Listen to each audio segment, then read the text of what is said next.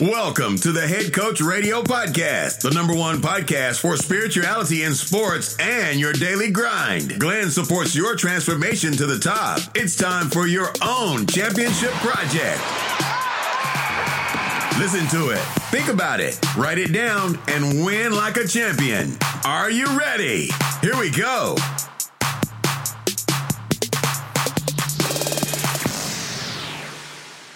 Hallo Leute, ich begrüße euch ganz recht herzlich beim Head Coach Radio Podcast. Mein Name ist Glenn und heute habe ich die Ehre, mit dem zweifachen Ruder, Welt- und Europameister sowie Olympiateilnehmer Maximilian Planer zu sprechen. Max begann wie so viele Kinder zuerst einmal mit Fußball. Da seine Eltern jedoch bereits erfolgreiche Ruderer waren, war es nur eine Frage der Zeit, bis auch Max den Weg ins Boot finden würde. Der 1,95 Hühne startete 2005 das Sportgymnasium in Magdeburg. Zwei Jahre später wurde er mit seinem Internatskollegen deutscher Meister in seiner Altersklasse. Kaum hatte er 2008 internationale Luft geschnuppert, wurde er im Juniorenachter Weltmeister. Ein Jahr später, 2009, holte er erneut den Junioren-Weltmeistertitel, dieses Mal jedoch im Doppelvierer. 2011 zog es Max in die beste Fußballstadt, nach Dortmund, und begann dort sein Journalistikstudium. Trotz seines jungen Alters konnte er sich bereits als U23-Athlet für die Nationalmannschaft qualifizieren. Er gewann Bronze bei der Europameisterschaft und holte sich an der WM den zwölften Platz. Dank seiner herausragenden Leistung an der deutschen Meisterschaft sicherte sich Max einen Platz im legendären Deutschlandachter. Es folgte sein erster Europameistertitel, WM Silber und zudem holte er in der schönsten Stadt der Welt, in Luzern, den Weltcupsieg. 2016 erfüllte er sich mit, dem, mit den Olympischen Spielen in Rio seinen Kindheitstraum. Jedoch hatten sich Max und seine Kollegen im Vierer ohne Steuermann mehr ausgerechnet als bloß den zwölften Platz. Ein großer Rückschlag für den heute 29-jährigen Deutschen. Doch wie so oft im Leben gab ihm ausgerechnet dieser Rückschlag einen neuen Antrieb. 2017 wurde Max Europameister im neu zusammengesetzten Deutschlandachter in Tschechien. Sie gewannen jede Regatta, stellten die bis heute bestehende Weltbestzeit auf und krönten die Saison am Ende mit dem Weltmeistertitel in den USA. Sie wurden vom Weltruderverband zu Crew of the Year ausgezeichnet und landeten beim Sportler des Jahres auf Platz 2 in der Mannschaftswertung. Die unfassbare Leistung mit dem Weltcup-Gesamtsieg, Europameistertitel und Weltmeistertitel wiederholte die Crew tatsächlich ein Jahr später und blieb damit erneut ungeschlagen. Doch trotz diesen unglaublichen Erfolgen bleibt Max weiterhin hungrig. Sein nächstes großes Ziel sind die Olympischen Spiele in Tokio.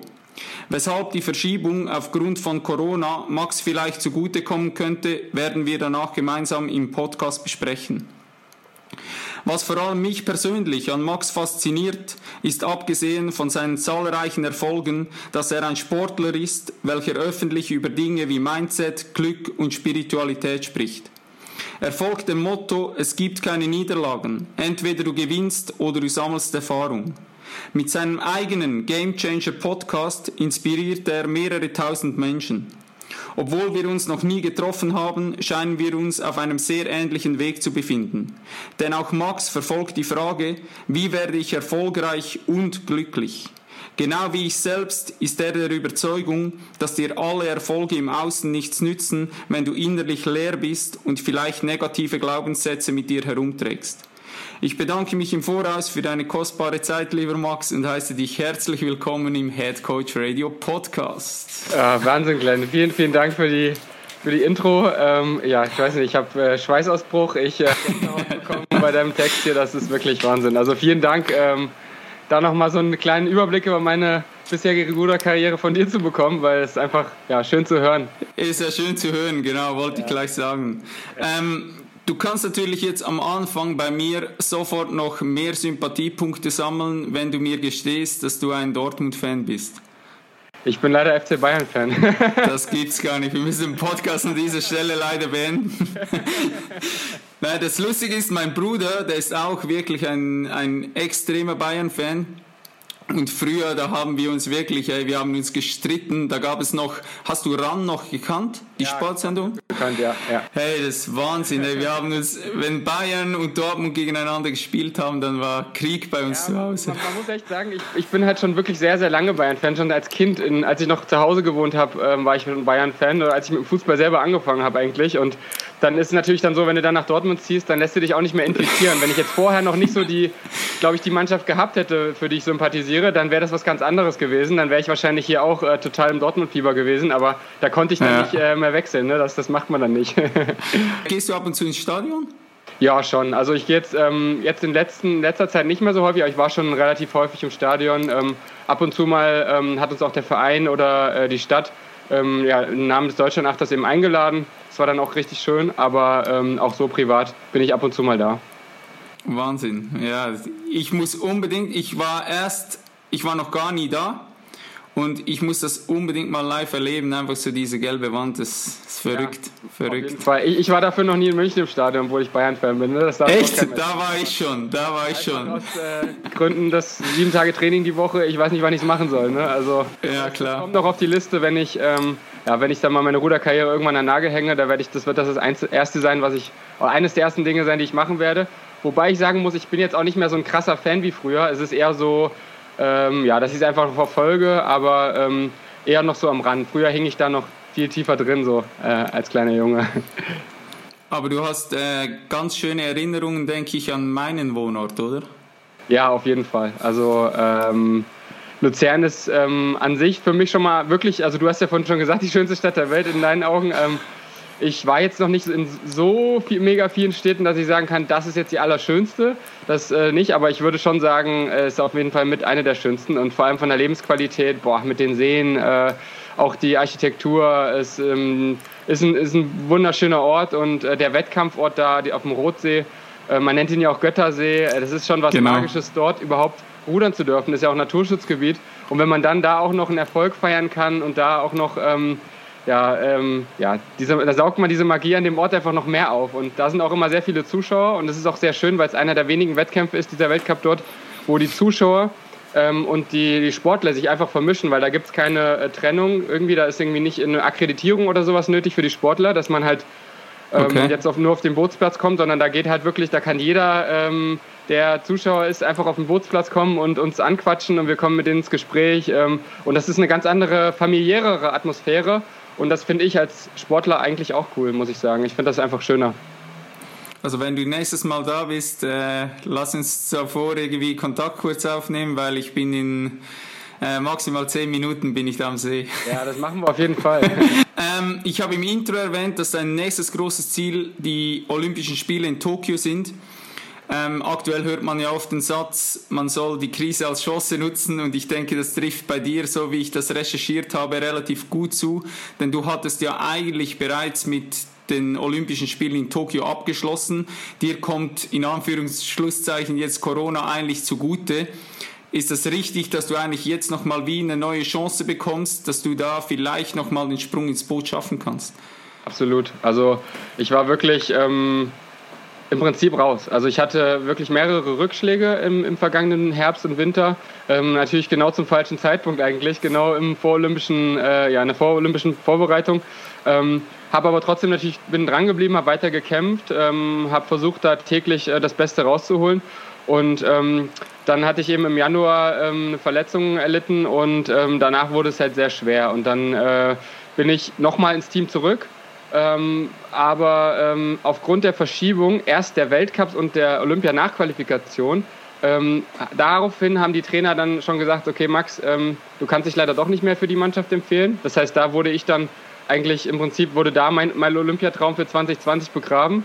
Ähm, und eine Woche später wurden ja die Olympischen Spiele dann verschoben oder, oder zwei Wochen später. Das war auch alles im März so. Und das war natürlich eine sehr turbulente Zeit für mich und für mich war dann diese Verschiebung der Spiele gar nicht mehr so das, das Schlimme wie für alle anderen, die jetzt ja schon sich darauf vorbereitet haben noch, sondern für mich war der Rückschlag schon vorher und dadurch habe ich diese Verschiebung nochmal ganz anders wahrgenommen und ähm, ja, für mich ähm, kann es auf jeden Fall eine Chance sein. Also ich habe jetzt danach erstmal vom Trainer erstmal nur erfahren ähm, über auch eine Gruppenkommunikation, dass wir, ähm, ja, dass, dass jetzt erstmal die Mannschaft steht und es auch für Leute wie mich jetzt halt schwierig ist, nochmal da reinzukommen, auch wenn ich eigentlich seit äh, acht Jahren in der Nationalmannschaft, also in der A-Nationalmannschaft, jedes Jahr ein fester Bestandteil war. Trotzdem, äh, dass es eben schwierig ist. Ähm, und das war natürlich erstmal auch nochmal so ein Rückschlag, weil ich dann dachte, boah, also wenn ich jetzt nicht die Perspektive habe, ähm, auch vom Trainer her, da nochmal mitzufahren, dann ähm, wo, wo soll da meine Motivation herkommen? Das ist ja gar nicht möglich. Also ich motiviere mich ja nicht für was, wo ich von vornherein weiß, äh, das wird nichts. Und dann habe ich natürlich erstmal schon ja, mich anders umorientiert, habe mich wieder mehr auf meinen eigenen Podcast konzentriert, habe auch ähm, einfach verschiedene andere Themen bin ich angegangen, habe mir auch nochmal Grundfragen des Lebens gestellt in der Zeit, also wirklich ähm, ja, äh, meine, meine, meinen Sinn im Leben, meine Vision, meine Ziele, ähm, habe mich nochmal alles mit wirklich mit dem Kern eigentlich in meinem Leben beschäftigt in der Zeit. Und es war super wertvoll. Also ich habe in der Zeit einen sehr großen Abstand jetzt gewonnen, nochmal vom Rudersport der aber dann dazu geführt hat, also dieser Abstand, diese Pause, dass ich wieder eine ganz neue Motivation ähm, geschöpft habe überhaupt erstmal. Und dann auf einmal hat der Trainer eben angerufen und gesagt, Max, ähm, komm mal jetzt wieder nach Dortmund zum Trainingszentrum, wir brauchen dich hier. Ähm, äh, wir brauchen dich hier als starken Mann und ähm, jetzt hatte ich auch noch mal letzte Woche ein Gespräch, ein sehr positives, ähm, weil ich mich jetzt hier auch in den ersten Wochen hier wieder super entwickelt habe und ähm, mich richtig gut einbringe und viel freier und viel motivierter und viel ja, besser einfach auch äh, unterwegs bin, einfach jetzt im Training schon. Ähm, und das ist natürlich für mich auch ein gutes Signal, sowohl vom Trainer als auch von meiner eigenen Leistung, dass das nochmal was werden kann mit Olympia. Und äh, ja, man sagt ja auch, also ich habe auch schon viel gehört, so, man sagt ja, ja muss, wenn du was erreichen willst, musst du es vorher loslassen. Aber das sagt sich so leicht, ne? Und ich habe es auch wirklich losgelassen. Ich habe Olympische Spiele komplett losgelassen. Ähm, und jetzt auf einmal öffnet sich die Tür wieder und jetzt gehe ich mit einem ganz anderen, mit einer ganz anderen Freiheit, mit einer ganz anderen äh, Energie und eigentlich nur alles kann, nichts muss wieder ran. Und diese, das hat vorher so ein bisschen gefehlt, weil das ist ja gerade dann so, das ist Olympische Spiele, Medaille ist so das einzige, in Anführungsstrichen, was mir noch fehlt. Aber das Fehlen ist ja schon das falsche Wort, weil es fehlt einem ja nichts. Man will das erreichen, aber das war so diese Motivation von mir, okay, im Rudern habe ich eigentlich alles erreicht, außer die Olympischen Spiele. Und dadurch war das immer so, das war natürlich meine Motivation und das brauchte ich auch, aber dadurch war das immer so ein bisschen mit Druck verbunden für mich. Und, ja, dieses, und dieses Mangeldenken, oder? Ja, genau, genau. Und äh, ja. unterbewusst natürlich. Ne? Und äh, das habe ich jetzt so abgestriffen ähm, und sage jetzt wirklich, alles, was jetzt kommt, ist für mich nochmal Zugabe. Und das Gleiche habe ich nach Rio auch schon gesagt, wo ich gesagt habe, ich habe mich für Olympia qualifiziert, ich war dort, ich weiß jetzt, wie das ist. Es war jetzt nicht mein geilstes Erlebnis da, aber ähm, ich war dort. Und alles, was kommt, ist Zugabe. Danach bin ich, äh, wie du ja vorhin schon gesagt hast, auf einmal Weltmeister geworden. Also mal schauen, was jetzt kommt. Ich glaube, dass dieser Reset-Knopf drücken auf jeden Fall für viele Sachen gut war. Und selbst wenn es dann nicht äh, klappen sollte, gehe ich da trotzdem erhobenen Hauptes raus nachher. Also ich und äh, die ganze Head Coach Community drücken dir natürlich die Daumen, dass es klappt okay. und filmen dann mit vor dem, vor dem äh, Fernseher. Ähm, wie sieht dein Training dann aktuell aus? Also wie muss ich mir das vorstellen? Hast du jetzt eigentlich voll den Fokus auch so gerichtet auf die Olympischen Spiele, was so die Periodisierung betrifft? Ähm, wie sieht das aktuell aus? Ja, das ist natürlich ähm, relativ schwierig momentan, weil ja eigentlich normalerweise wären jetzt gerade auch Weltcups. Ich glaube, jetzt am vor, vor, vorangegangenen Wochenende wäre ja der Weltcup in Luzern auch gewesen. Ähm, und ähm, eigentlich ist im Sommer alle drei Wochen ein Wettkampf und danach richtet sich ja auch der ganze Jahresplan aus. Ähm, und das ist natürlich jetzt auch für die Trainer strukturell erstmal schwierig gewesen zu sagen, hey, wir haben eigentlich nur den ganzen Sommer Training. Die Europameisterschaft im Oktober ist jetzt so das nahe, nahe Ziel in Anführungsstrichen. Also es ist ja auch noch eine Weile hin, aber das ist jetzt so das Ziel, was auch das, die Motivation im Training bei allen Sportlern wieder aufrecht erhält bzw. hochgeschraubt hat. Und ähm, deswegen sind wir jetzt halt im vollen Training, im vollen Umfang. Also sprich, ähm, ja, im Prinzip ähm, fast jeden Tag zweimal Training, ähm, an zwei bis drei Tagen die Woche einmal Training, harte Trainingseinheiten und ähm, ja, viel Krafttraining, viel Rudern und noch ein bisschen Radfahren dazu. Jetzt in dieser Zeit, in den letzten Wochen, da haben wir zum Beispiel noch mehr Radtraining und andere Sachen äh, gemacht. Und jetzt ähm, bildet sich das von Woche zu Woche wieder immer mehr in diesen Ruderfokus. Ähm, und ja, wie ich jetzt auch so merke, ähm, ist das für den Kopf auch nochmal eine Umstellung. Also jetzt in der Zeit, wo ich dann wirklich mal weniger getrainiert habe, auch noch sehr für mich trainiert habe und einfach geschaut habe, was, was tut mir gut, ähm, wie manchmal auch einfach gar nicht trainiert habe, dann ähm, da war ich vom Kopf her natürlich ganz anders drauf. Also ich hatte viel mehr Energie, um über Dinge nachzudenken. Ich hatte viel mehr Energie, um mich hinzusetzen, was Kreatives zu machen. Und, Und jetzt kommt wieder, wieder, der Tunnelblick, ja? Geht, ja, es ist, die Klappe geht wieder ein bisschen weiter zu. Ja. Aber ich versuche das schon noch so ein bisschen ähm, immer noch aufrecht zu erhalten, äh, dass ich mich da auch ähm, anderweitig, also Perspektive auch noch nach außen lasse, weil es ist jetzt noch so lange hin. Also äh, gerade wenn man jetzt wirklich guckt, Olympia 2021 im Juli, äh, das ist noch über ein Jahr. Ähm, wenn ich jetzt schon die Klappe zumachen würde, dann würde ich da irgendwann mich auch wieder aufrauchen. Und deswegen versuche ich jetzt eigentlich die nächsten Wochen und Monate, ähm, ja, mich zwar weiterhin zu entwickeln, aber hauptsächlich auch Spaß dran zu haben. Das ist jetzt persönlich für mich gerade ganz äh, entscheidend. Super. Ähm, lass uns mal an die letzten Olympischen Spiele zurückspringen. Eigentlich ist es ja schon Wahnsinn, dass man sich überhaupt für eine Olympiade qualifiziert, da dabei sein kann. Das ist ja schon der absolute Wahnsinn. Das sind wirklich nur die absoluten besten Athleten der Welt. Natürlich ist, ja, wenn man da ist, dann will man irgendwie was holen oder rechnet sich das aus oder träumt davon. Und ja, bei dir ging ja das eigentlich so ein bisschen in die Hosen. Ähm, und danach aber ging es dann steil nach oben. Und mich würde extrem interessieren, kannst du uns mal an diesen Punkt mitnehmen? Weil ich hatte vor zwei Wochen war das, glaube ich, hatte ich Marcel Hug, kennst du ihn? Hm, sagt mir jetzt. Der Rollstuhlrennfahrer. Ah ja. Hm. Der ist, äh, der war auch an einer Olympiade, wo er komplett versagt hat.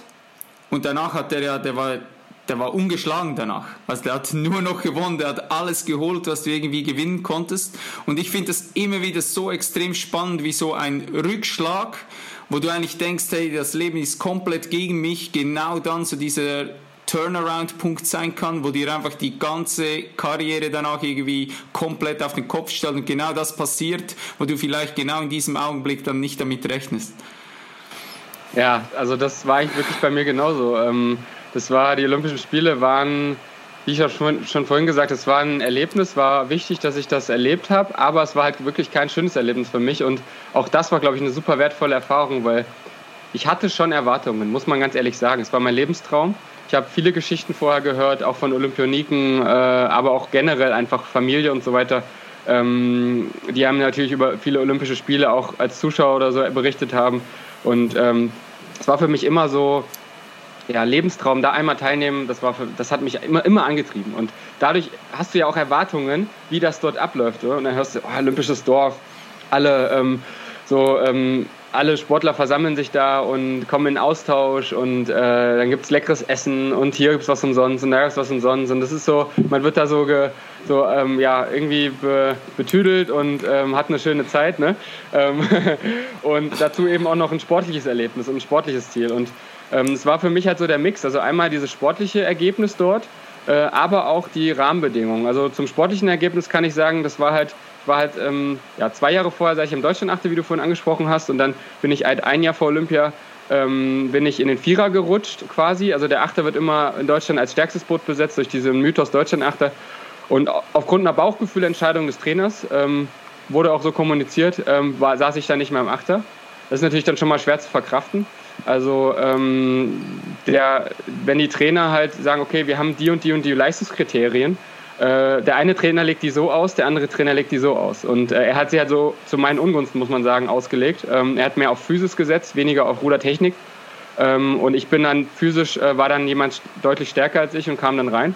Und ähm, dann ähm, habe ich die Situation aber auch gemeinsam mit meinem Zweierpartner angenommen. Wir saßen dann im Vierer und sind dann im vorolympischen Jahr Fünfter geworden bei der Weltmeisterschaft als ganz junges Team, was im Vierer ohne Feld im Ruder, muss man sagen, schon eine richtig starke Leistung ist, weil ähm, viele andere Nationen setzen halt ihre stärksten Leute in den Vierer, beziehungsweise ähm, viele Nationen haben auch einfach nur einen starken Vierer und gar keinen starken Achter. Das heißt, die Konkurrenz okay. ist extrem hoch. Gerade wenn du jetzt als deutscher Vierer nach dem Achter gesetzt bist, ähm, ist sie, äh, ja, so wie die zweite Fußball, Garde, ja. Ganz genau, ja. kann man sich im Fußball auch vorstellen ähm, dann, dann hast du einfach ganz andere Karten. Und da sind wir wirklich, ähm, das ist eines meiner geilsten Rennen bisher wirklich gewesen, dieses Halbfinale dort bei der Weltmeisterschaft, weil wir dort mit fünf Zehntel, wir haben im Endspurt noch zwei Boote überholt, USA und Russland, die immer vor uns waren vorher ähm, deutlich und sind dann noch ins Finale eingezogen, haben dann das Olympiaticket damit gezogen für den Vierer, ähm, sind dann Fünfter geworden. Das war wirklich krass und ähm, haben halt quasi die Situation, nicht im Achter zu sein, einfach angenommen und äh, so im darauffolgenden Jahr dann bei Olympia natürlich auch. Wir haben uns natürlich nochmal Hoffnung gemacht, nochmal reinzukommen in Achter, aber war dann jetzt auch nicht komplett überraschend, dass es dann nicht geklappt hat. Hatten dann nochmal eine personelle Veränderung im Vierer. Ähm, einer aus dem Achter kam dann noch in Vierer rein, der war dann natürlich auch so ein bisschen frustriert, das war bei dem dann schwierig. Und irgendwie hat es auch ruderisch nicht so ganz hundertprozentig gepasst wie vorher und wahrscheinlich auch mental einfach nicht so von der Connection zwischen uns, würde ich jetzt aus heutiger Sicht einfach sagen. Ne? Und ähm, dadurch ähm, ja, lief es einfach sportlich da ähm, sehr bescheiden. Also in der Saison hatten wir Ups und Downs, aber es war immer sehr schwierig. Haben uns bis zum Ende auch da durchgebissen, aber dann sind wir halt Zwölfter geworden. Letzter im B-Finale war super enttäuschend. Und auf der anderen Seite eben auch Rio ähm, als, als Gesamterlebnis für mich. Ähm, vielleicht hätte ich jetzt, wenn wir da erfolgreich gewesen wären, so ein bisschen die rosa-rote Brille aufgehabt und gesehen, ah, das ist alles gar nicht so schlimm hier. Und so habe ich es noch ein bisschen mehr mit offenen Augen gesehen, weil erstmal das olympische Dorf, ähm, oh, äh, also da kam nach drei Tagen im, Olympischen, im, im, deutschen Wohnblock, kam nach drei Tagen im Erdgeschoss die Decke runter, Wasserrohrbruch, draußen duschen bei 5 Grad Wassertemperatur. Ähm, dann äh, hat es da einmal ein bisschen geregnet, dann war eine riesige Überschwemmung, weil nirgendwo Abwasserkanäle waren. Ähm, in, dem Essen, in der Essenshalle, das war so ein Zelt, da waren irgendwie 13 Grad drin, da hat sich jeder erkältet. Ähm, die U-Bahn für zwei, zwei Milliarden, glaube ich, oder anderthalb Milliarden vom Olympischen Dorf in die Innenstadt ist nicht rechtzeitig fertig geworden. Dadurch mussten wir immer mit dem Bus fahren und saßen dann teilweise fünf Stunden am Tag im Bus, weil wir zweimal hin und her gependelt sind. Ähm, also da sind wirklich Dinge passiert. Plus natürlich auch in Rio einfach das zu erleben. Ich war vorher noch nie in so einem äh, Schwellenland. Ähm, boah, krass. Also die Armut, äh, die ähm, Verhältnisse in Rio, ähm, Kriminalität, äh, die ganzen Favelas, das war für mich auch ein Schock, muss ich sagen. Das war für mich auch äh, sehr, sehr ähm, beängstigend irgendwie, das so zu erleben, aber eben auch prägend. Und ähm, dadurch war das für mich so ein Erlebnis, was, was ich einfach, ich habe da unheimlich viel mitgenommen, unheimlich viel gelernt zu der Zeit. Dort hat mir auch mein Physiotherapeut das erste Mal mit mir, mit mir meditiert, wo ich noch nicht wusste, was macht er da eigentlich gerade mit mir. Und das hat bei mir auch Prozesse angeschoben. Und äh, mir ging es dann wirklich da so schlecht, auch nach dem Wettkampf, dass ich gesagt habe, ähm, ich bin hier äh, bei Olympia und ich kann mich nicht freuen, weil ich mich so ärgere über das Ergebnis und weil ich mich irgendwie nicht wohlfühle hier an dem Ort. Und ähm, da haben meine Eltern gesagt, Mann, du musst dich doch freuen, dass du hier bei Olympia wenigstens bist. Das muss doch die, diese Dankbarkeit, diese Freude muss doch dafür groß genug sein, um, um den, das Ergebnis jetzt zu überschatten. Und ich konnte, ich konnte es nicht fühlen. Ich, konnte es, ich wollte es fühlen, aber ich konnte es nicht fühlen. Und ähm, ja, im Nachhinein betrachtet war das wirklich, äh, mein Physiotherapeut hat damals schon zu mir gesagt, der Carsten, so, boah, das ist eine, es geht um Erfahrungen im Leben. Es geht nicht um die Medaille nachher, die dann an, einem, an deiner Wand hängt, sondern es geht um die Erfahrung. Und diese Erfahrung hier, die wird dich im Leben wahrscheinlich extrem voranbringen. Und genauso kann ich jetzt schon aus, dem heutigen, aus heutiger Sicht sagen, vier Jahre später, äh, hat die mich sowas von vorangebracht, diese Erfahrung, obwohl es so schmerzhaft war oder vielleicht auch gerade weil es so schmerzhaft war. Und das finde ich halt so, so krass daran. Und schon, wie du schon gesagt hast, schon relativ kurzfristig ähm, ja, ein Jahr später auf einmal anderer Trainer, neue Chance, neue Motivation. Da habe ich auch nach Olympia zwei, drei Monate ähm, gedacht, ich weiß gar nicht, ob ich weiterrudere, weil es gar keinen Spaß mehr gemacht hat. Dann habe ich aber wieder neue Motivation geschöpft, ähnlich so wie jetzt. Äh, und bam, auf einmal äh, lief das wieder. Also das ist schon, schon krass. ja, geil, geil.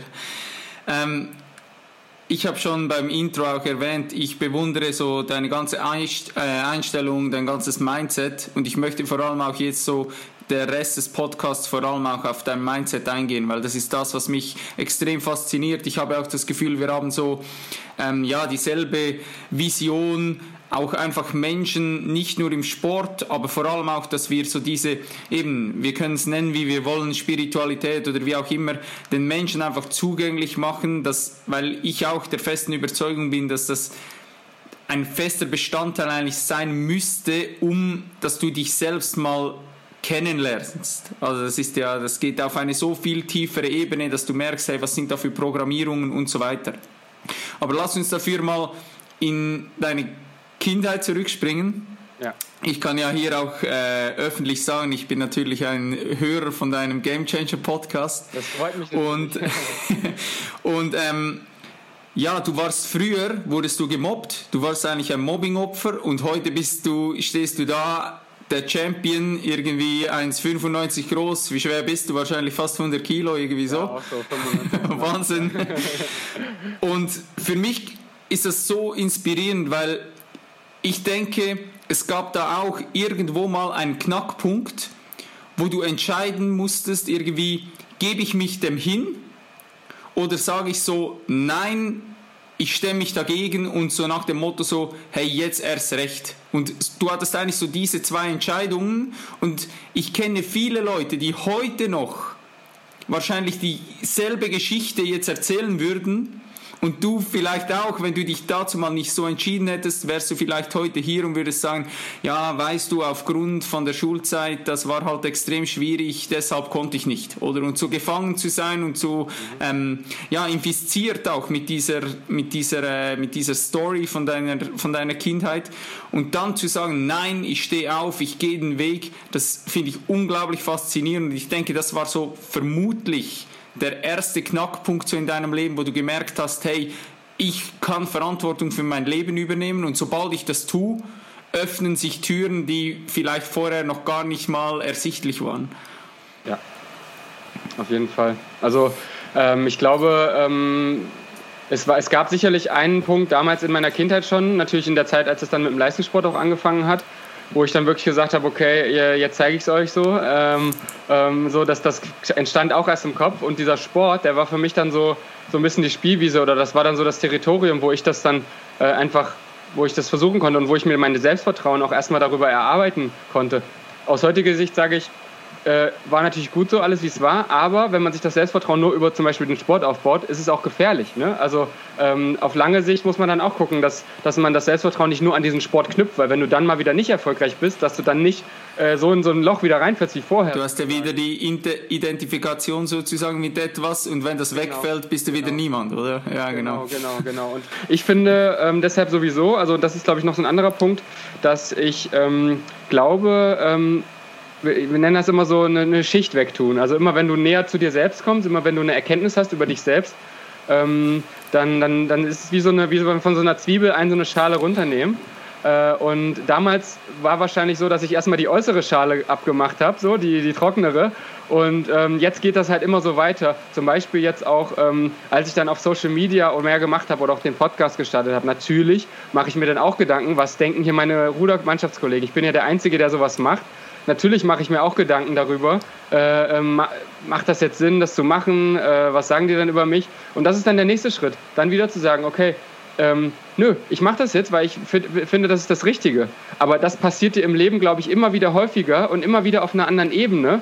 Ähm, und damals war das eben wirklich erstmal sozusagen, äh, ich, ich gehe jetzt meinen Weg, ich, ich packe jetzt mein Leben, nehme jetzt mein Leben in die Hand und versuche das mit dem Leistungssport. Und wenn es nicht klappt, meine Eltern stehen hinter mir, dann gehe ich halt wieder nach Hause, dann komme ich aus dem Internat zurück. Aber ich probiere das jetzt. Und der erste Schritt war erstmal das zu versuchen und der zweite Schritt war dann, ähm, dass ich dann eigentlich, äh, ja, in so einem, das habe ich auch in einem Podcast auch etwas, oder sogar in zwei Podcasts, glaube ich, ein bisschen breiter getreten, dass ich da ähm, so ein Erlebnis hatte bei einem Lauftest, wo ich komplett kollabiert bin, weil ich einfach so über meine Grenzen hinausgegangen bin. Und das hatte ich vorher noch nie erlebt. Also es war auch ähm, nicht nur, dass ich keine Freunde hatte, dass ich teilweise gemobbt wurde, so, dass ich einfach da äh, emotional so, sondern es war halt auch, ich hatte auch gar keinen Biss. Also ich war halt wirklich in dieser Opferrolle und hatte gar nicht so diesen, diesen, diesen Biss in mir. Und der ist da halt wirklich zu der Zeit dann eben entstanden. Und das hat sich dann in diesem Lauftest, wo ich so über meine Grenzen gegangen bin, dass ich dann äh, wirklich das Augenlicht verloren habe, nicht mehr wusste, wo oben und unten ist. Äh, da hat sich das dann zum ersten Mal gezeigt. Und da habe ich dann gemerkt, hey, ähm, ja, ich bin jetzt zwar über meine Grenzen gegangen, ich bin zwar nicht ins Ziel gekommen, aber also ich bin noch ins Ziel gekommen, aber nicht, nicht zu der Zeit, die ich, die ich laufen sollte. Aber ey, es passiert ja gar nichts. Also ich kann ja über meine Grenzen gehen und ich bin ja trotzdem noch da und äh, einen Tag später oder ein paar Stunden später geht es mir wieder gut. Also allein auch im Sport dieses Erkenntnis zu haben, äh, zu sagen, ey, ähm, was ist denn daran so schlimm, jetzt einfach mal äh, auszuprobieren, ähm, meine Grenzen zu verschieben. Und ähm, dieses, dadurch hat sich dann natürlich auch so ein bisschen Selbstbewusstsein dann schon so langsam entwickelt einfach. Äh, dadurch, dass ich dann gemerkt habe, ich lerne meinen Körper ein bisschen kennen, ich lerne mich kennen und auf der Sportschule, ich hatte vorher, ich habe mich ja wirklich immer gefragt, so, warum bin ich hier irgendwie immer so anders? Und dann auf der Sportschule war es so, da hatte ich auch ganz plötzlich auch einfach so auf einmal Leute, mit denen ich mich super verstanden habe, die einfach auf einmal da waren. Da habe ich mich dafür nicht verändert oder so. Ich war einfach immer noch ich selbst.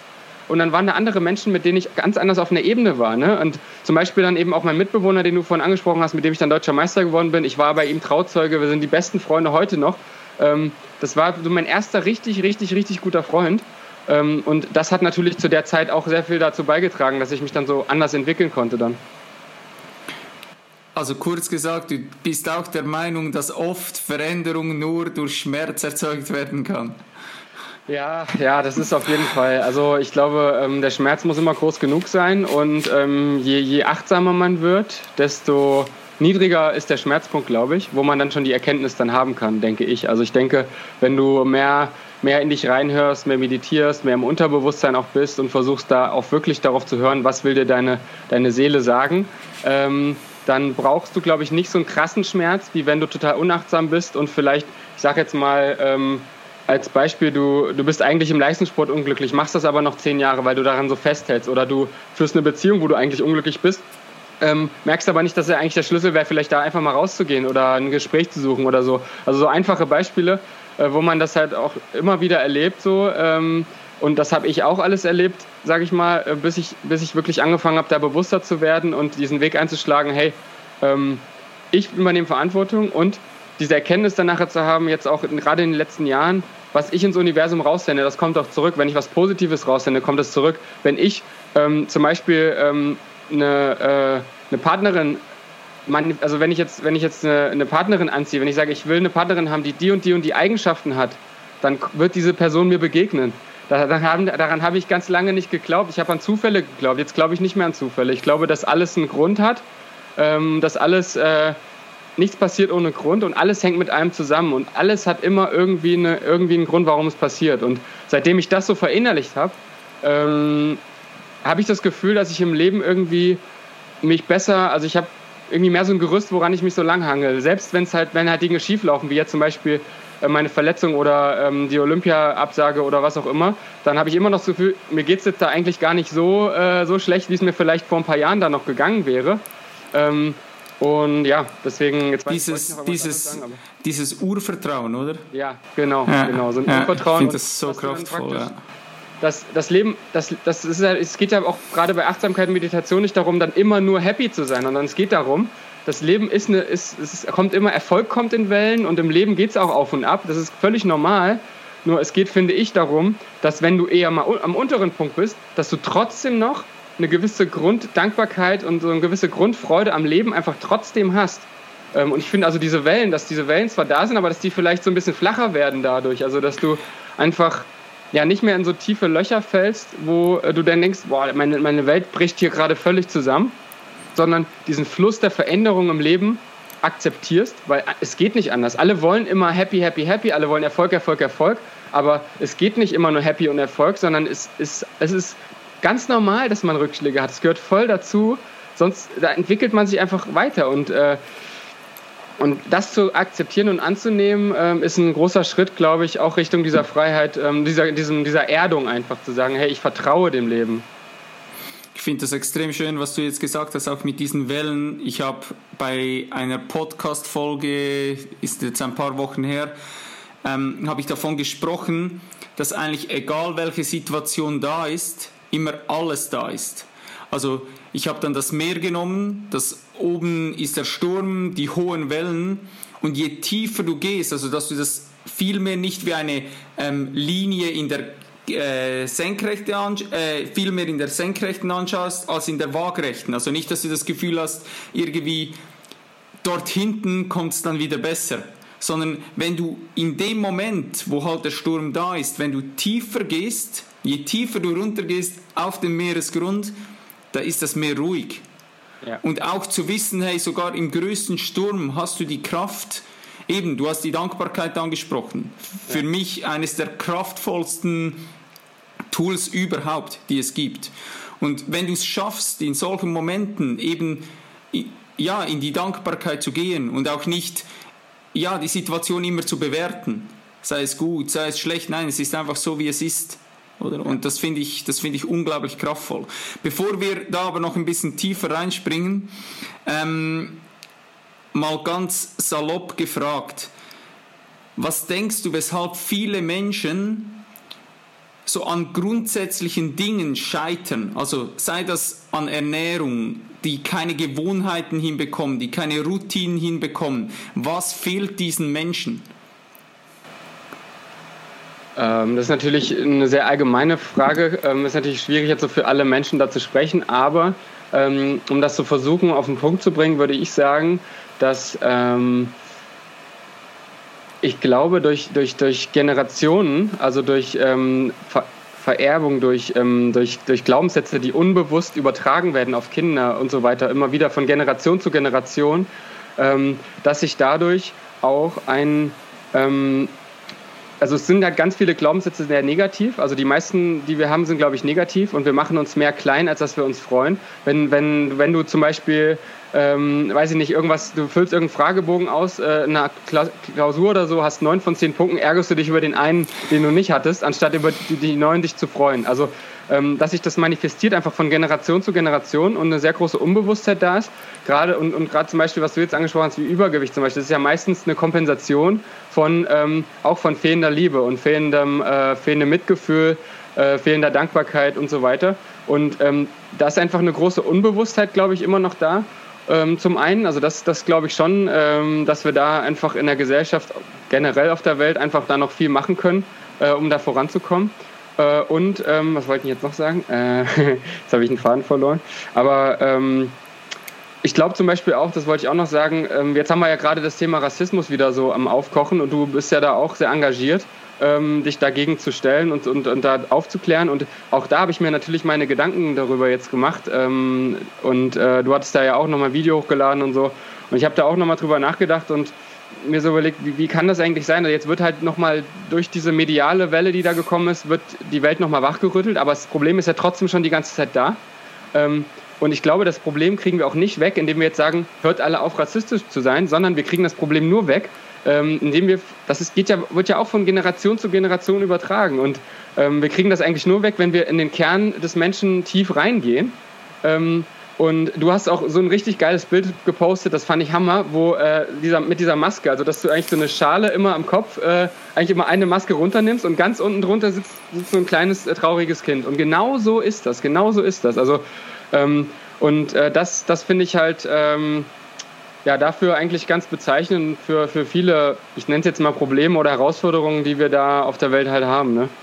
Ja, ja, sehr schön gesagt. Also mangelnde, mangelnde Liebe ist äh, eigentlich so ein bisschen das Hauptproblem in unserer, auf unserer Welt. Also mangelnde äh, Liebe. Ich denke, dass mit äh, Liebe und Dankbarkeit, ähm, dass das so das ist, womit wir die Welt eigentlich retten können nur.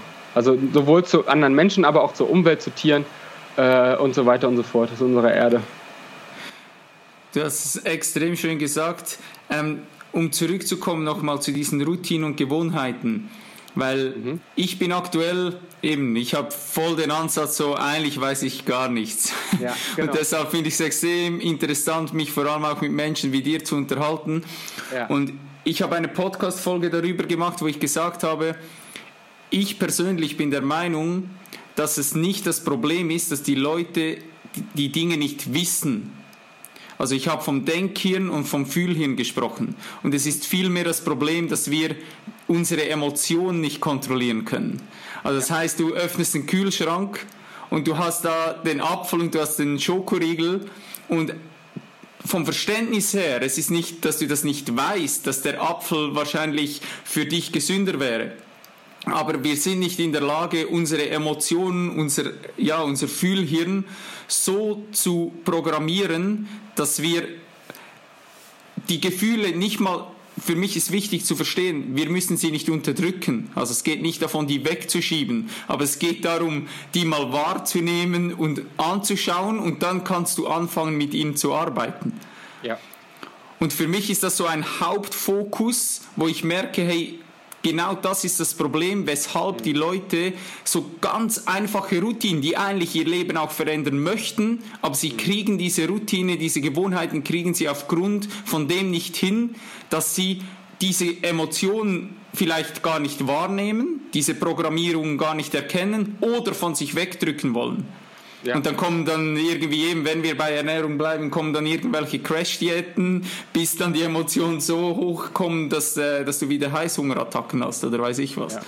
ja. Auf jeden Fall, also das, das denke ich auch. Also die Emotionen spielen da eine große Rolle und ähm, ich glaube, das ist nicht nur gerade bei solchen, solchen Gewohnheiten, sondern zum Beispiel ja auch, wenn jetzt jemand, sage ich mal, emotional wird in einem Gespräch oder so, wenn er getriggert wird. Das kenne ich von mir auch, ne? Also so ist es nicht. Und ähm, ich habe da ganz viel jetzt auch äh, dran gearbeitet bei bestimmten Themen, wo ich dann gemerkt habe, okay, wenn du emotional wirst, ähm, die meisten Menschen, wenn sie emotional werden, dann sind sie die Emotion, beziehungsweise die Emotion ähm, lebt sie. nimmt einen so ein, dass man gar nicht bewusst darüber ist über die Emotion, sondern man, ja, die Emotion die, die, die schlüpft in dich rein in deinen Körper oder die, die, die kommt raus, wie auch immer. Und du bist das dann in dem Moment. Aber in Wirklichkeit bist du das gar nicht, sondern die Emotion ist eine Emotion in dir drin, die aufgrund von bestimmten Erfahrungen, die du gemacht hast, die vielleicht aufgrund von bestimmten Erfahrungen, die jemand in deiner Vorgeschichte, in deiner Familie gemacht hat, in dir drin einfach gespeichert sind. Ähm, und die dann eben zum Vorschein kommen. Und die sind, sollen dir aber was sagen. Also wenn du, wenn du dann getriggert wirst, ähm, keine Ahnung, wenn ich jetzt äh, getriggert werde bei einem, äh, irgendeiner Diskussion mit meiner Freundin, dann mittlerweile gucken wir dann erstmal nur, okay, warum wurde ich jetzt denn getriggert? Was war denn jetzt genau der Auslöser dafür? Äh, ne? wie, wie, wo, woher kommt dann woher kommt das? Und dann wird immer rum, äh, rumphilosophiert, woher das jetzt kam. Und ähm, ja, dann kann man schauen, wo, wo kann man das auflösen und wie kann man da näher hinkommen, weil diese ganzen ja, genau das ist ja, du kommst ja näher zu dir selbst, je mehr du eigentlich ein Niemand bist. Ein, äh, Joe, Joe Dispenza sagt ja, du musst ein namenloser Niemand werden, um halt du selbst dann nachher zu sein. Also ähm, und ich finde, also für mich persönlich, ähm, ich kann da ja auch wirklich auch nur für mich sprechen und ich glaube, es ist auch, auch nochmal wichtig zu wissen, finde ich, oder zu wichtig zu sagen, man kann nicht jemand anders beeinflussen oder sagen, hey, du musst jetzt hier mal meditieren. Ähm, das kann nur jeder für sich selbst entscheiden. Ich kann nur für mich sagen, und da will ich einfach auch, deswegen will ich das auch aussprechen, ähm, mir hat das, für mich war das ein Gamechanger. Meditation hat für mich das Tor geöffnet, mich selber so gut kennenzulernen und ähm, ich glaube, das wollte ich vorhin auch noch ansprechen. Genau, ich habe eigentlich mein Leben lang immer irgendwie nach so einem Sinn gesucht. Ich habe immer irgendwie gefragt, äh, mich gefragt, warum bin ich auf der Welt? Ähm, was, was, warum sind wir Menschen generell auf der Welt? Was soll das hier alles? Und habe aber nie wie so eine Art Leitfaden, so einen roten Leitfaden in die Hand gedrückt bekommen von irgendwem zu sagen, hey, da musst du lang gehen, dann kommst du dieser Frage näher. Und irgendwann jetzt dann, eigentlich nach Rio war das dann, da kam das dann. Und ähm, dann kam eben darüber dann auch die Meditation ins Spiel. Und das finde ich so ein kraftvolles äh, Element einfach, weil du dann anfängst, deine Gedanken und deine Gefühle erstmal überhaupt wahrzunehmen und zu schauen, was ist jetzt eigentlich ein Gedanke, was ist ein Gefühl. Wir haben 60, 70.000 Gedanken am Tag, äh, 95 Prozent davon unterbewusst und von den 95 Prozent, oder nee, von ja, und, und 95 Prozent sind dann auch äh, davon dann auch noch negativ. Ja, super. Also, äh, und sich darüber mal bewusst zu machen, du bist nicht der Gedanke, du bist nicht die Emotion. Die Gedanken, die fliegen durch dich durch und auch die Emotionen, die fliegen durch dich durch. Und du musst anfangen, da wie in so einer Autobahn einfach zu stehen und einfach ohne festzuhalten, einfach die Autos am Vorbeifahren zu sehen und dann einfach beobachten und gucken, ah, guck mal, hier ein rotes Auto, ein blaues Auto, alles klar, lässt sie weiterfahren. Oder wie bei Headspace in der App, da sagen die immer, das sind Wolken, die an dir vorüberziehen. Ähm, und das äh, ja, ist für mich persönlich, gerade auch im Hinblick diese, auf dieser Frage näher zu kommen, warum ich auf dieser Welt bin, diesen Sinn, ähm, aber eben auch ähm, mit Gewohnheiten. Gewohnheiten finde ich auch sehr, ein sehr spannendes, sehr schwieriges Thema. Also ähm, meine Gewohnheiten zu verändern ist auch nicht einfach. Im Hinblick jetzt zum Beispiel auf früher ins Bett gehen, äh, habe ich richtig lange gebraucht, um da hinzukommen. Ähm, oder auch eine gewisse Morgenroutine zu haben, dann ähm, das baut ja darauf auf. Wenn ich zu spät ins Bett gehe, dann wird es morgen knapp. Ne? Und äh, so, das hat bei mir alles auch ewig gedauert, so eine Routine einzubringen. Das dauert ja auch mindestens 30 Tage, bis man äh, wirklich sagen kann, okay, das, jetzt ist es eine Routine. Und ähm, das ist nicht einfach, auf jeden Fall. Aber ähm, ich glaube, was auch noch ganz wichtig ist, was wir verstehen müssen, ist, ähm, im Hinblick auch darauf, dass wir, wir können das verändern. Wir sind der Schöpfer unseres Lebens. Und wenn du jetzt sagst, ähm, oder wie, wie, zum Beispiel ich, wenn ich jetzt sage, ja, ich, mir wurde immer gesagt, ja, du bist halt ein Langschläfer. Ist halt so. Bist halt ein Langschläfer. Bin ich vielleicht auch. Ich bin vielleicht vom Typ her auch einer, der morgens nicht so aktiv ist wie nachmittags oder abends. Das heißt aber nicht, dass ich automatisch immer, wenn ich dann um 6.30 Uhr aufstehen muss, immer Morgenmuffel sein muss. Sondern wenn ich früher ins Bett gehe, dann verschiebt sich das ja auch und dann bin ich vielleicht immer noch zwar ein Langschläfer aber, oder so, aber weißt du, dieser Glaubenssatz, ihr bist halt ein Langschläfer, der hat sich bei mir auch so eingebrannt gehabt, ja, dann kann ich auch schon später ins Bett gehen. Aber wir können ja verändern, wir können uns verändern und äh, und das ist, finde ich, auch gerade im Hinblick auf solche Gewohnheiten wie dann auch Essgewohnheiten und so extrem äh, entscheidend, das zu verstehen, ähm, dass man wirklich selber die Verantwortung hat über seinen Körper, über seinen Geist und über sein Leben. Junge, ich feiere das zu krass. Ey, das ist so geil. Das sind, ey, sind meine Worte. Meine Worte, so geil. Ich, ich fühle das zutiefst. Das ist so geil. Ähm, Bevor wir noch ein bisschen tiefer gehen, möchte ich mal, was mich jetzt ganz persönlich interessiert, noch, du hast eine Freundin angesprochen. Genau. Und ich erlebe das bei meiner Beziehung, dass ich mittlerweile an dem Punkt bin, wo ich sage, hey, wenn diese Beziehung sich irgendwie mal trennen würde, ich wüsste nicht, wo ich die nächste Frau kennenlernen kann, die auch so tief in diesen Themen drin ist. Also ist auch wieder ein Glaubenssatz.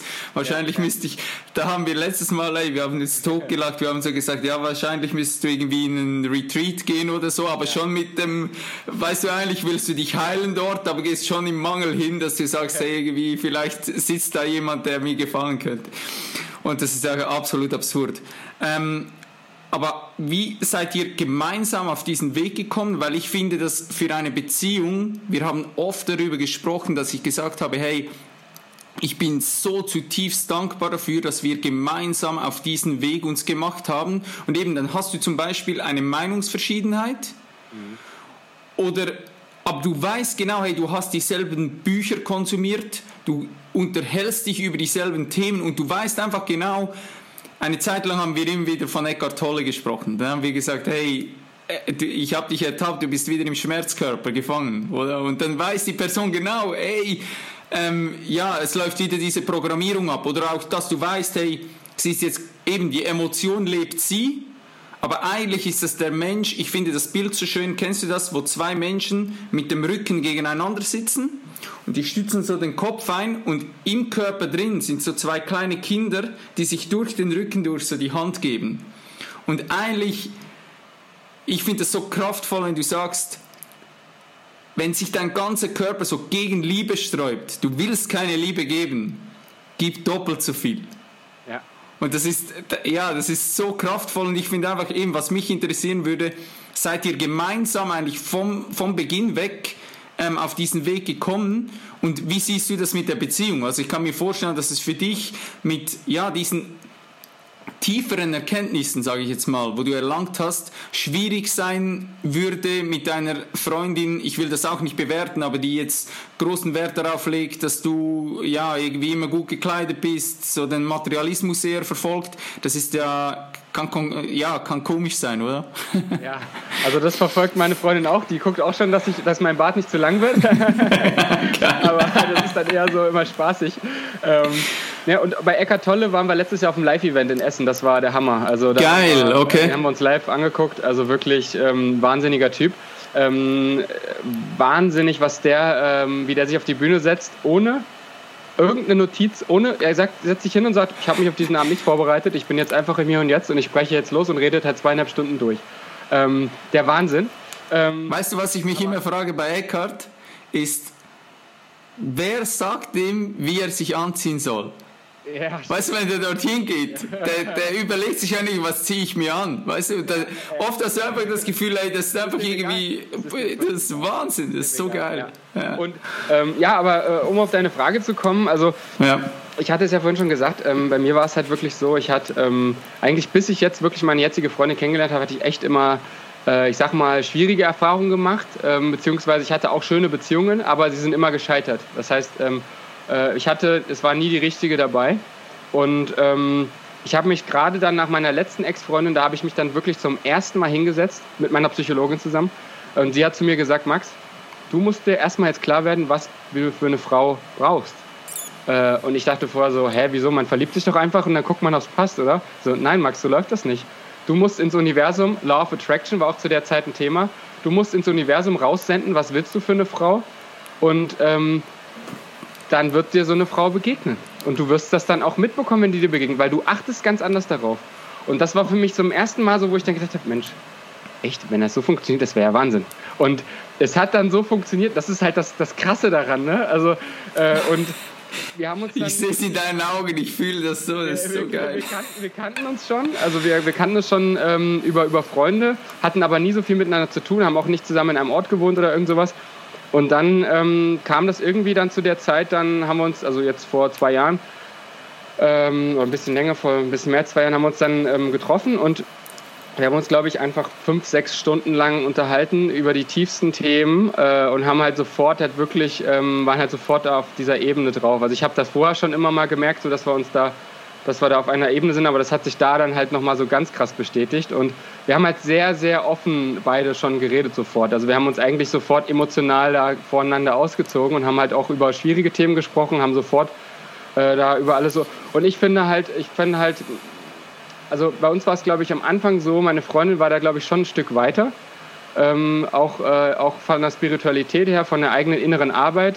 Sie hat äh, relativ früh, haben sich ihre Eltern getrennt, als sie noch eine Teenagerin war, musste da sehr früh ähm, sich ganz elementaren Fragen stellen ähm, und ist dadurch viel früher auf ihren, ihren Weg da gekommen und, ähm, und konnte mir halt dann auch jetzt gerade in den letzten ein, zwei Jahren dann extrem viel helfen sozusagen. Und ähm, natürlich ähm, stößt das dann auch mal wieder dann auf Konflikte und so, aber ähm, wir sind da voll auf einer, einer Ebene und es ist einfach ein gewisses Vertrauen da. Gerade jetzt auch im Leistungssport ist ja auch nicht so einfach, ähm, wenn ich dann auch immer im Wettkämpfen und Trainingslager bin, wir uns kaum sehen. Aber irgendwie ist so eine innere, ja, so, so eine Verbindung zwischen uns da, die halt ähm, uns irgendwie beiden so eine Ruhe und eine Sicherheit gibt, dass das voll das Richtige ist und dass wir auf dem richtigen Weg gemeinsam sind und wir haben so gemeinsame Ziele, gemeinsame Träume ähm, und das, das bindet uns einfach extrem fest äh, aneinander und ähm, ich glaube auch, dass da hat sich jetzt unsere Beziehung auch gerade am Anfang schon extrem entwickelt, weil wir da auch schon am Anfang vor Herausforderungen gestellt wurden.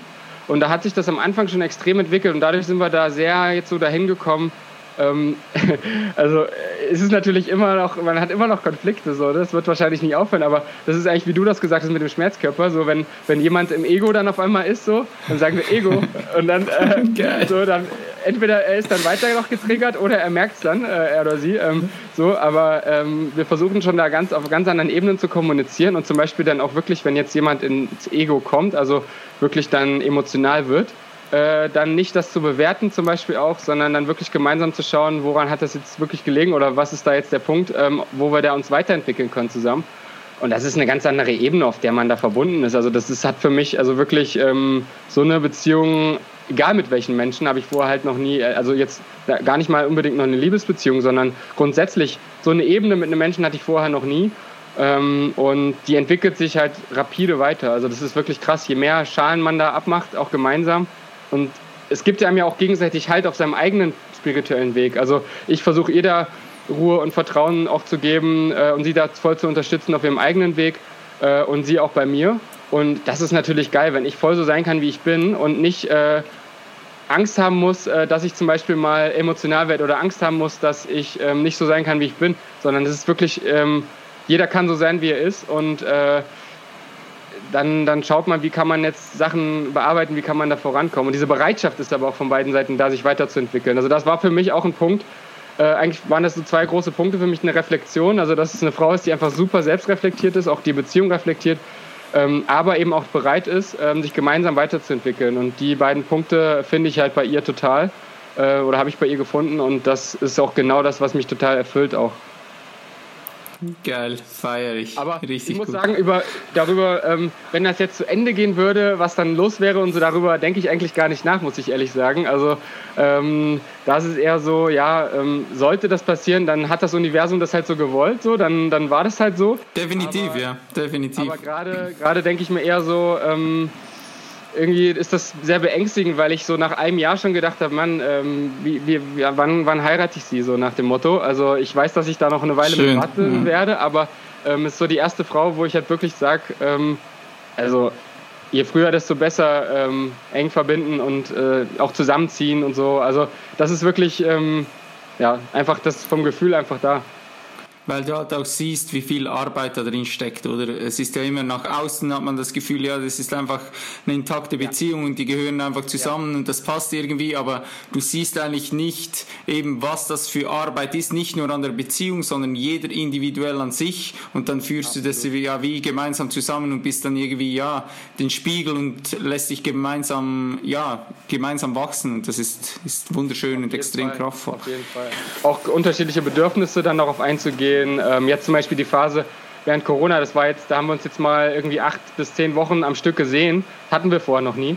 Durch, durch die räumliche Entfernung. Ich meine, sie wohnt in Berlin, ich wohne in Dortmund. Okay. Ähm, ich bin dann halt immer mal hingependelt, sie hat hierher gependelt, aber es war von Anfang an eigentlich eine Fernbeziehung und durch Corona auf einmal haben wir die ganze Zeit aufeinander gehockt und dann war das zu 95 Prozent der Hammer und zu 5 Prozent sind eben auch Sachen passiert, wo wir gemerkt haben, oh, okay, das Durftest du lernen, ja. Ja, das sind auch wieder andere neue Herausforderungen, andere neue Perspektiven, die sich uns da bieten, cool. ähm, wo man merkt, okay, ähm, wenn man sich ähm, auf einmal jeden Tag sieht, dann muss man die Quality Time auf einmal wieder mehr äh, bewusst, sich bewusst nehmen. Vorher war es so, wenn du dich am Wochenende getroffen hast, dann war das automatisch klar, oh, wir machen da was Geiles, wir machen da was Geiles. Aber wenn du dich auf einmal jeden Tag siehst, dann äh, auf einmal so, okay, jetzt müssen wir mal gucken, dass wir einmal die Woche eine geile Date Night machen und äh, oder wie auch immer. Ne? Also da muss man sich halt schon anders damit beschäftigen und so entwickelt sich das halt äh, weiter. Aber das, Grundvertrauen ähm, ist halt einfach extrem groß, auch, dass wir da gemeinsam unsere Ziele so angehen und äh, ja, die auch erreichen werden. Mega, wir sind schon so tief drin. Ähm, lass uns bei der Spiritualität bleiben. Ja. Wie und wo bist du zum ersten Mal mit Spiritualität in Berührung äh, gekommen? Du hast gesagt, ein Physiotherapeut, der hat dir eigentlich zum ersten Mal ja irgendwie eine Meditationstechnik beigebracht. War das so der Schlüssel, wo du gesagt hast, irgendwie, hey, das ist zwar irgendwie komisch, aber das tut mir gut und dass das dann weiterverfolgt oder wie war das bei dir? Also es war ein langer Prozess, muss ich sagen. Also es, es gibt ja nur Prozesse eigentlich auch, ne? Und das war ein sehr langer Prozess. Also es war wirklich der, würde ich schon sagen, so einer der Auslöser war bei den Olympischen Spielen. Ähm, eben diese Meditation, die mein, ähm, äh, mein, mein ähm, Physiotherapeut, der auch Osteopath auch ist, ähm, mit mir gemacht hat. Und es war halt eher so, ich, ich musste ihm halt so, ja, ich lag halt auf seiner Liege und er hat mir eigentlich so ein paar, er hat mich halt berührt mit seinen Händen und hat dann so ein paar Sätze gesagt, die ich nachsprechen musste und so. Ne? Also ähm, auch wenn ich jetzt hier nicht erfolgreich bin, äh, liebe und akzeptiere ich mich so, wie ich bin, jetzt mal als Beispiel. Ne? Ähm, sollte mir dann so, mein, so ein Dreieck vorstellen mit meinem Herzen und meinem Kopf und so. Also es sollte, sollte mir so ein paar Sachen vorstellen und einfach mal so in mich gehen.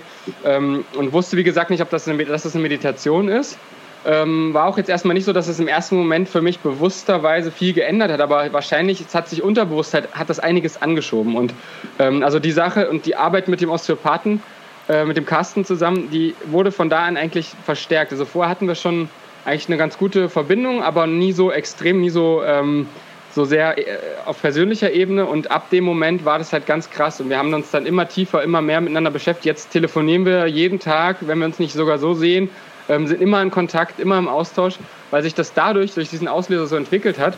Und durch ihn bin ich auf jeden Fall auch auf die Meditation selber dann gekommen. Das hat aber allerdings noch ein bisschen gedauert. Das war dann wirklich so vor zweieinhalb, glaube ich, ja, ungefähr vor zweieinhalb Jahren. Das war dann auch nach der Trennung von meiner Ex-Freundin. Ähm, da fing das dann so an, da habe ich mich nochmal ganz anders mit dem Leben auch beschäftigt. Ähm, habe dann auch, nach, nachdem ich sieben Jahre in der WG gewohnt habe, zum ersten Mal alleine gewohnt. Einfach auch, weil ich das wollte, weil ich mir die Zeit auch nehmen wollte. Und das hat sehr, sehr viel gebracht. In der Zeit durch ihn auch ganz viel auf die Meditation gekommen und dann wirklich selber angefangen zu meditieren.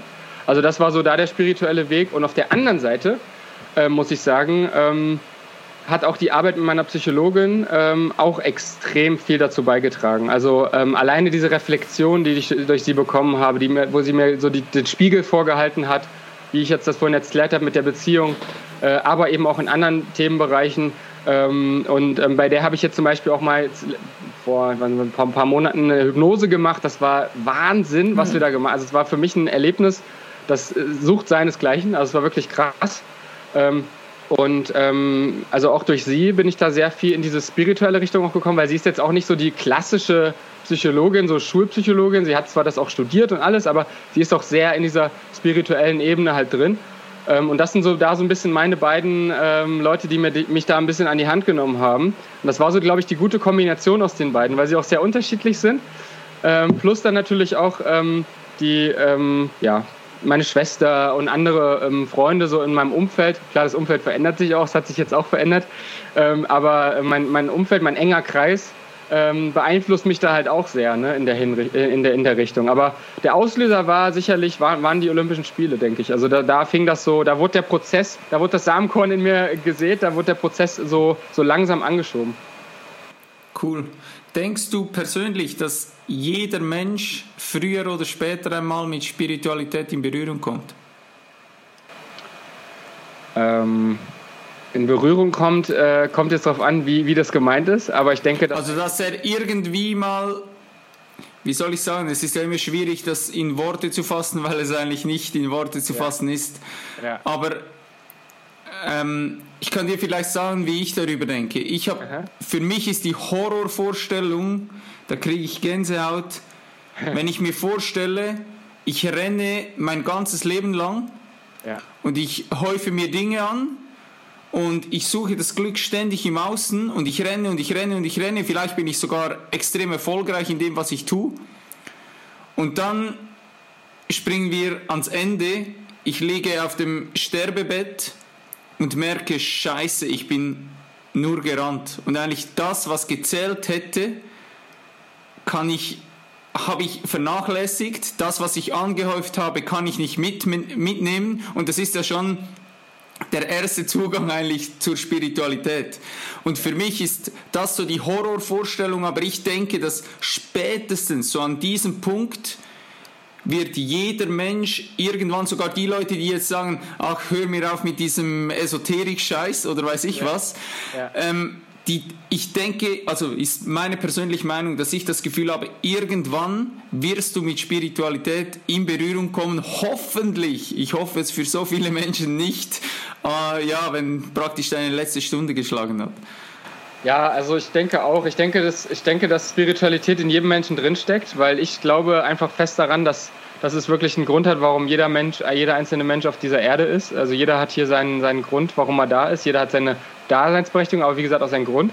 Ähm, und ich denke, dass jeder Mensch spirituell ist, nur eben sich darüber nicht bewusst eben ist. Also diese Bewusstheit, ähm, was du ja auch sagst, die Bewusstheit kommt dann vielleicht auf dem Sterbebett oder vielleicht nach, einem, nach einer Nahtoderfahrung, nach einem Unfall oder ähm, wie auch immer. Du sagst es ja schon, wir kommen nackt auf die Welt und wir werden auch nackt wieder in den Sarg äh, oder vielleicht mit einem Anzug, aber sonst hast du da nichts. Ne? du, du kannst deine ganzen materiellen Sachen und Sachen im Außen, äh, davon hast du nichts mehr wenn du, wenn du wieder von dieser Erde ähm, oder wenn dein Körper diese Erde wieder verlässt. Und ähm, ich, ja, ich, ich bin da eigentlich deiner Meinung. Also ich glaube auch, dass ähm, wir sind schon spirituell, aber viele werden vielleicht nie in ihrem Leben äh, die Bewusstheit darüber haben. Und ähm, ich finde so, unsere Aufgabe ist es eben, so viele Menschen wie möglich genau da die Hand zu reichen und sagen, hier, ähm, hier hast du ein Angebot, ich erzähle dir von meinen Erfahrungen. Äh, du, kann, du wirst deine eigenen machen, wenn du deinen Weg gehst, aber äh, das wird dein Leben drastisch verändern. Es wird dir ganz viel Freude und ganz viel Lebensenergie geben. Ähm, ähm, wenn du Lust hast, nimm meine Hand und wenn nicht, dann ist auch okay. Ne? Also so in der Richtung äh, sehe ich das und ähm, ich finde, ja, so wie du auch redest, sind wir da ja sowieso ähm, beide wahrscheinlich sehr ähnlich aufgestellt und du machst da ja auch in der Richtung viel. Aber ich glaube, dass unser Auftrag es wirklich ist, vielen Menschen wie möglich da die Augen zu öffnen äh, genau diesen spirituellen Weg früher einzuschlagen, als dann eben äh, ja, im Sterbebett. Genau. Ähm, jetzt möchte ich noch auf deine Teamkollegen zu sprechen kommen, weil ich finde das extrem interessant, weil für mich ist Spiritualität einfach in seinen eigenen vier Wänden sozusagen, ist was anderes, wie wenn du öffentlich darüber sprichst. Mhm. Und ich denke, ja, mittlerweile haben alle, die dich ein bisschen verfolgen, wissen, für was dass du stehst. Ich kann mir vorstellen, dass gewisse Leute irgendwie denken, hey, der ist, der ist nicht mehr von dieser Welt, der hat irgendwie was genommen, ähm, voll komisch. Und dann hast du Leute, die sagen, hey, ich bin so froh, sprich das mal jemand an, mir geht es genauso. Und mich würde extrem interessieren, wie haben deine Teamkollegen darauf reagiert? Also ich, ich kann mir vorstellen, dass du vielleicht schon mal erwähnt hast, hey, ähm, ich habe schon mal meditiert oder so, aber jetzt bist du ja eigentlich in der Öffentlichkeit draußen und du kannst nicht mehr zurück.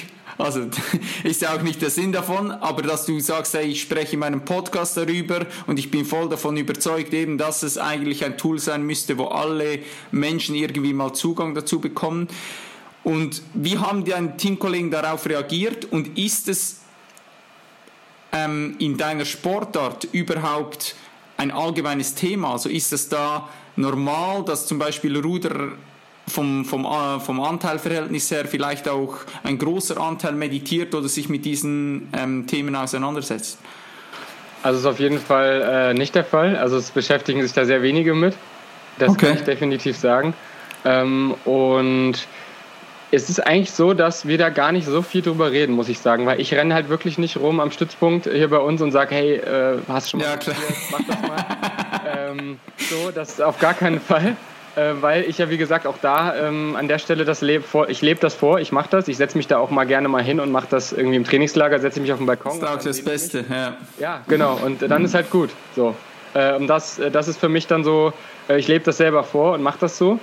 Ähm, was ich aber schon merke, ist zum einen, dass ähm, ich schon auch jetzt häufiger angesprochen werde, zumindest in Bezug auf ähm, solche Mindset-Themen. Also dass wirklich auch äh, mal ein Teamkollege zu mir kommt ähm, oder ich auch so mal angeschrieben werde von anderen Ruderern, die dann halt wirklich auch sagen so, hey Max, ähm, sag mal, wie, wie, hast du das da gemacht oder wie machst du das? Ähm, zum Beispiel ein Teamkollege, der irgendwie gemerkt hat, boah, Instagram, ähm, das stresst ihn. Dann hat er mir gesagt, Max, Instagram stresst mich so hart, wie hast du das gemacht? Du hast doch im Sommer da auch mal so einen Detox gemacht. Also, ja, ich habe eine Woche einfach alle Social Media ausgemacht. Ähm, und er so, ja, das mache ich jetzt auch mal. Ne? So, also solche Sachen dann, ne? dass das so jeder, jeder geht sein, also das ist auch so ein, so ein Glaubenssatz von mir mittlerweile, jeder geht sein eigenes Tempo. Also jeder, äh, und, und das ist auch spannend bei mir in der Beziehung, weil das ist auch manchmal so ein kleiner Streitpunkt, weil meine Freundin ein sehr schnelles Tempo geht ähm, und ich ein bisschen langsameres Tempo gehe. Also ich bin da wirklich, ich brauche länger, um zu reflektieren. Ich brauche da teilweise länger, um tiefgründiger über Sachen nachzudenken, auch unterbewusst. Ähm, und so finde ich das auch bei anderen Menschen einfach, dass, dass jeder da sein eigenes Tempo geht. Und ähm, aber ich muss wirklich sagen, dass immer mehr auch bei uns am Stützpunkt so auf die eigene Reise kommen und da in die Richtung hingehen. Also es ist nach wie vor noch ähm, relativ gering, würde ich sagen, aber ist, die Prozesse sind da auch am Laufen bei einigen. Also ich denke, dass ähm, das entwickelt sich auf jeden Fall in die richtige Richtung und ich denke, ja, ähm, der Carsten hat da einen großen Anteil dran, weil er betreut uns ja alle und ähm, äh, ist halt einfach auch deine Vertrauensperson, ein Ansprechpartner und jeder weiß ja, der kann zu ihm gehen, wenn er über sowas zum Beispiel mal sprechen will oder wenn er zum Beispiel körperlich starke Probleme hat und dann spricht man ja auch, Physiotherapeuten sind ja nicht, äh, nicht umsonst sehr gute Kommunikatoren äh, ähm, und oftmals ist ja vielleicht auch schon eine Sache geregelt, wenn man darüber mal ja, mit einer unabhängigen Person geredet hat über ein Thema, was man hat. Ne? Und da denke ich eben, das entwickelt sich, aber es ist, ist ein langwieriger Prozess, gerade weil, glaube ich, auch der Druck extrem groß ist, weil ähm, der Erfolgsdruck groß ist, weil und weil wir Leistungssportler auch eben sehr leidensfähige Menschen sind, äh, weil wir sehr, ähm, wir haben alle ja irgendwo ein, ich denke, jeder hat auf seine Weise irgendeinen verletzten Anteil an sich drin. Also da ist, glaube ich, mittlerweile, dass jeder da irgendwo ähm, Anteile hat, wodurch er überhaupt auf die Idee kommt, sieben Tage die Woche zu trainieren, ohne Pause, äh, ähm, wo er auf die Idee kommt, wochenlang seine Familienfreunde nicht zu sehen, auf Geburtstage, Feiern, alles wegzulassen, nur um einmal im Jahr vielleicht ganz umzustehen, ähm, wenn man da noch einen guten Tag hat. Also ähm, da muss man ja schon auch ähm, echt extrem drauf sein. Und ich glaube, dadurch ähm, ja, ist da relativ viel Arbeit bei jedem von uns nötig, war ja bei mir auch so. Aber vielleicht ist dadurch natürlich auch da eine große Hemmschwelle da, denn, und das habe ich jetzt auch gemerkt, gerade im Herbst, als ich viel innere Arbeit gemacht habe, weil ich es machen musste einfach, weil es da anders nicht ging, dass sich das natürlich auch auf deine Motivation im Leistungssport auswirken kann. Weil als ich dann gemerkt habe, eigentlich meine Kernmotivation im Leistungssport kommt eigentlich daher, ähm, dass ich den Glaubenssatz hatte, ich bin nicht gut genug. Tief in mir drin. Tief, ganz, ganz tief in mir gespeichert, ohne dass ich dem jemals bewusst war. Und als ich darauf kam und dem meiner Psychologin aufgelöst hat, hat das Prozess in mir in Gang gesetzt, wo ich auf einmal alles in Frage gestellt habe wo ich auf einmal meine ganze Kernmotivation zum Leistungssport in Frage gestellt habe. Und das macht es natürlich auch nicht leichter gerade. Ne? Also wie gesagt, es war zu der Zeit nötig, das musste da sein, aber ähm, diese innere Arbeit, ich glaube halt, und da sind wir auch so ein bisschen bei dem Thema, was wir beide auch haben, äh, zu sagen, hey, wie kriegen wir eigentlich Spiritualität in den Sport, in den Leistungssport? Ähm, diese innere Arbeit ähm, hat eben auch Effekte auf Motivation im Sport, ähm, denn wenn du dich als Wesen siehst, was mit allem verbunden ist, wenn du Liebe, Dankbarkeit, Anerkennung, Fürsorge in die Welt rausbringen willst, dann, dann geht das gegen Konkurrenzdenken, dann geht das gegen Kampf, gegen Krieg, gegen, äh, gegen, ähm, gegen ich will jetzt besser sein als jemand anders. Und das beißt sich einfach und ähm, deshalb finde ich das nach wie vor äh, sehr spannend, aber auch sehr schwierig. bringt mich eigentlich zu meiner nächsten Frage und zwar, welche Tools nutzt du in deiner Sportart, um im Hier und Jetzt zu sein? Weil ich kann sehr viele Sachen jetzt daraus, ja, so zwischen den Zeilen lesen, was du jetzt schon angesprochen hast, aber vielleicht für die Zuhörer, die noch nicht so tief drin sind, ist für mich immer extrem interessant. Auch das muss nicht mal nur auf den mentalen Aspekt sein, sondern es kann zum Beispiel auch auf in Bezug auf die Regeneration sein und so weiter. Mhm. Ähm, also erstmal muss man sagen, Rudern ist ja eine, eine zyklische Sportart. Ähm, auch im Vergleich zum Fußball ja was ganz anderes. Du machst immer wieder den gleichen Bewegungsablauf und versuchst ihn zu verfeinern, zu verbessern. Und ähm, dadurch, dabei gleitest du halt übers Wasser und bist draußen in der Natur. Das heißt also, beim Rudern selbst kannst du in den absoluten Flow kommen, sowohl im Training als auch im Wettkampf. Ähm, und ich finde zum Beispiel auch gerade im Training, wenn es, äh, das, das kann einen extrem äh, run runterbringen, also mental. Also es kann einem extrem ins Unterbewusstsein auch bringen. Und ähm, manchmal kommen mir beim Rudern krasse Ideen. Also ich konzentriere mich total auf meine Technik aber es kommt auf einmal trotzdem so eine Idee in meinen Kopf, wo ich denke, oh, das muss ich nach der Trainingseinheit auch mal schnell mal aufschreiben. Also das ist echt krass. Also selbst schon mal das Rudern selbst finde ich schon mal eine Sportart, wo man eigentlich, ähm, wo du voll im Hier und Jetzt sein kannst, wo du wirklich, und das ist ja dieser Flow, du bist im Hier und Jetzt, ähm, du bist ähm, präsent, du, du achtest nicht auf was ist gestern, morgen, ähm, was habe ich an Land für Probleme. Du gehst aufs Wasser und dann bist du auf dem Wasser. Fertig. Also da, äh, so ist das. Und das finde ich schon mal eigentlich mega cool äh, an, an der Sportart, ähm, gerade auch in spiritueller Hinsicht einfach. Und ähm, ansonsten ist es natürlich so, klar, ist das Training sehr ernsthaft bei uns, sehr, ähm, sehr zielorientiert, zielfokussiert. Es geht ja jetzt nicht darum, jetzt spaßig mal über einen Teich zu gleiten, aber ähm, trotzdem, trotzdem passiert mir das. Äh, und das ist natürlich dann schöne Momente. Ähm, aber trotzdem brauche ich persönlich auch eben auch darum herum noch einen Ausgleich. Weil es ja auch langfristig gesehen, wenn du zweimal am Tag 20 Kilometer rudern gehst, ist es halt auch Stress. Also es ist körperlicher Stress, aber auch geistiger Stress und ähm, logischerweise und auch, auch dieses Team. Äh, ist es, ich sage immer, das ist wie so ein Wolfsrudel. Ja? Also alle sind voll motiviert, alle haben Bock, aber alle fletschen auch mit den Zähnen und natürlich ist das auch ein Arbeitsklima, was mental ähm, nicht für jeden so gemacht ist. Also was auch wirklich, ähm, und da denke ich, ist es im Fußball ja auch nicht anders. Äh, je weiter man nach oben kommt, desto äh, rauer wird da der Wind. Und so ist es hier auch. Ähm, und deswegen brauche ich da auch wirklich meine Ausgleiche noch außerhalb äh, des Ruderns. Und da ist es eigentlich so, dass ich, wie gesagt, meditiere, ähm, dass ich zum Beispiel auch ähm, ja, mit meiner Freundin spazieren gehe, in die Natur gehe, dass ich lese, dass ich ähm, ab und zu mal ein Eisbad nehme auch. Also wenn wir jetzt bei Regeneration sind, im Winter viel in die Sauna gehe. Ähm, jeden Morgen mache ich jetzt eine kalte Dusche, das ist auch richtig geil. Das habe ich geil. jetzt vor zwei, drei Monaten angefangen. Ähm, und äh, ja, also das sind so die Sachen. Ähm, und halt eben auch auf gesunde Ernährung achten, finde ich da auch äh, extrem wichtig. Und ich glaube, ähm, da habe ich gestern, glaube ich, nochmal irgendwas drüber gelesen, so Multitasking. Also eigentlich, äh, irgendwie ertappe ich mich auch immer wieder so Multitasking. Ne? Wenn ich jetzt hier alleine in meiner Wohnung bin, meine Freundin ist nicht da ähm, und ich mache mir was zu essen, dann ähm, setze ich mich hin und dann gucke ich mir irgendein YouTube-Video an, während ich esse. Eigentlich ist, es, eigentlich ist es falsch. Eigentlich sollte man sich auf das Jetzt konzentrieren, einfach essen und danach kannst du dir vielleicht ein YouTube-Video angucken oder so, was du interessant findest oder was lesen.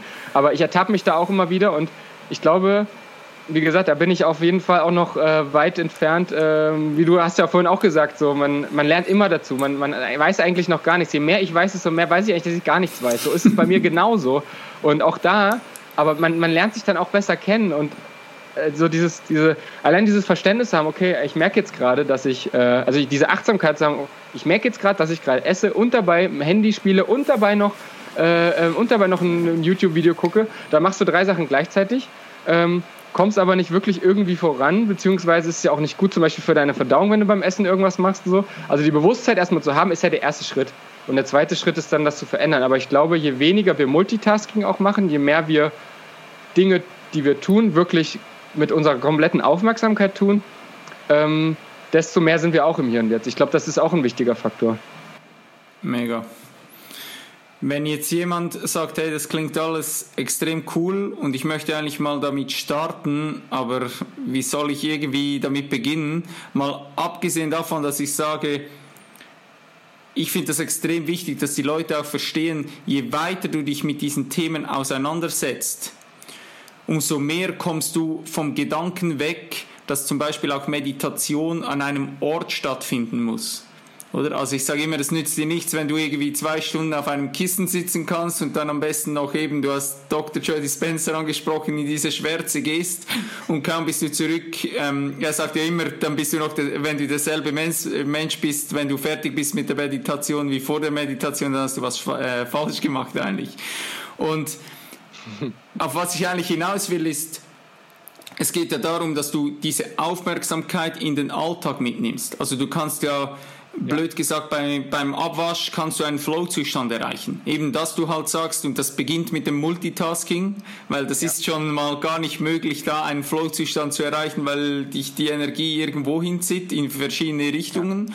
Und dass du aber eigentlich weißt, hey, ich kann mein Ziel sollte es sein, die Tätigkeiten, die ich im Alltag ausführe, so bewusst wie möglich zu machen und nicht schon gedanklich beim nächsten Schritt zu sein.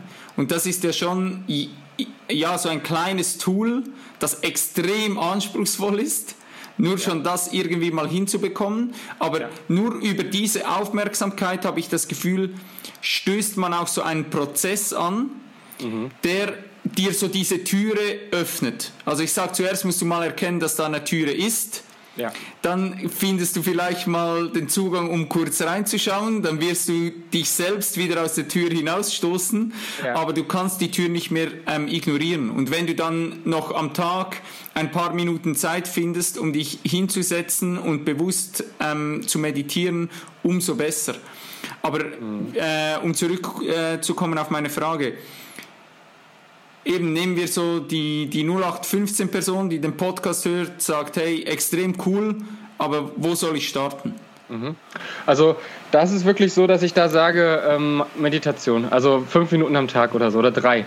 Also äh, ich sage halt, also mein, weil ich bei, bei, mir so erlebt habe, ich bin aus diesen Unter und das, aus dieser permanenten Unterbewusstheit, dass ich wirklich getrieben war. Ähm, oh, jetzt habe ich schon wieder das vergessen, ähm, weil ich im Unterbewusstsein, also weil ich, weil ich, weil ich unbewusst war. Ähm, äh, so dieses, dieses permanente im, die ganze Zeit im Stress sein, die ganze Zeit im, im Rush. Äh, da, da bin ich hintergekommen durch die Meditation, weil ich in der Meditation erstmal angefangen habe, wirklich mal drei oder fünf Minuten am Tag mich hinzusetzen ähm, und zu, zu, meine Gedanken zu beobachten und sich erstmal erstmal zu versuchen, an nichts zu denken und erstmal zu verstehen, wie schwer das ist, an nichts zu denken. Das ist also die schwerste Hürde beim Meditieren, ist erstmal darauf, erstmal wirklich über diesen Punkt zu kommen, ähm, zu verstehen, wie schwer das ist, an nichts zu denken und das einfach dann mal vielleicht ein paar Sekunden oder Minuten nicht zu machen. Äh, also sich auf die Atmung zum Beispiel zu fokussieren beim Meditieren. Ja? Also einatmen, ausatmen. Du konzentrierst dich einfach, wie die Luft in dich ein- und ausströmt und immer wenn ein Gedanke kommt, den dann zu, ah, jetzt schreibe ich ab, jetzt kommt ein Gedanke und dann lässt du den wieder los. Und ähm, das finde ich, war für mich ein großer Schlüssel, weil das konnte ich dann in, die, in mein Leben, in meinen Alltag übertragen. Also die Meditation ist ja im Prinzip eigentlich nichts weiter als zum Beispiel so eine, eine Trockenübung, äh, wo du, wo du ähm, wenn ich jetzt mal sage, beim Rudern so eine Trockenübung auf dem Ruderergometer drin im Trockenen. Ähm, und also der, du, du, bist in der Stille, du bist in der Ruhe, es ist um dich rum, ist keine Ablenkung, sondern die einzige Ablenkung, die stattfindet, findet wenn dann in deinem Kopf statt.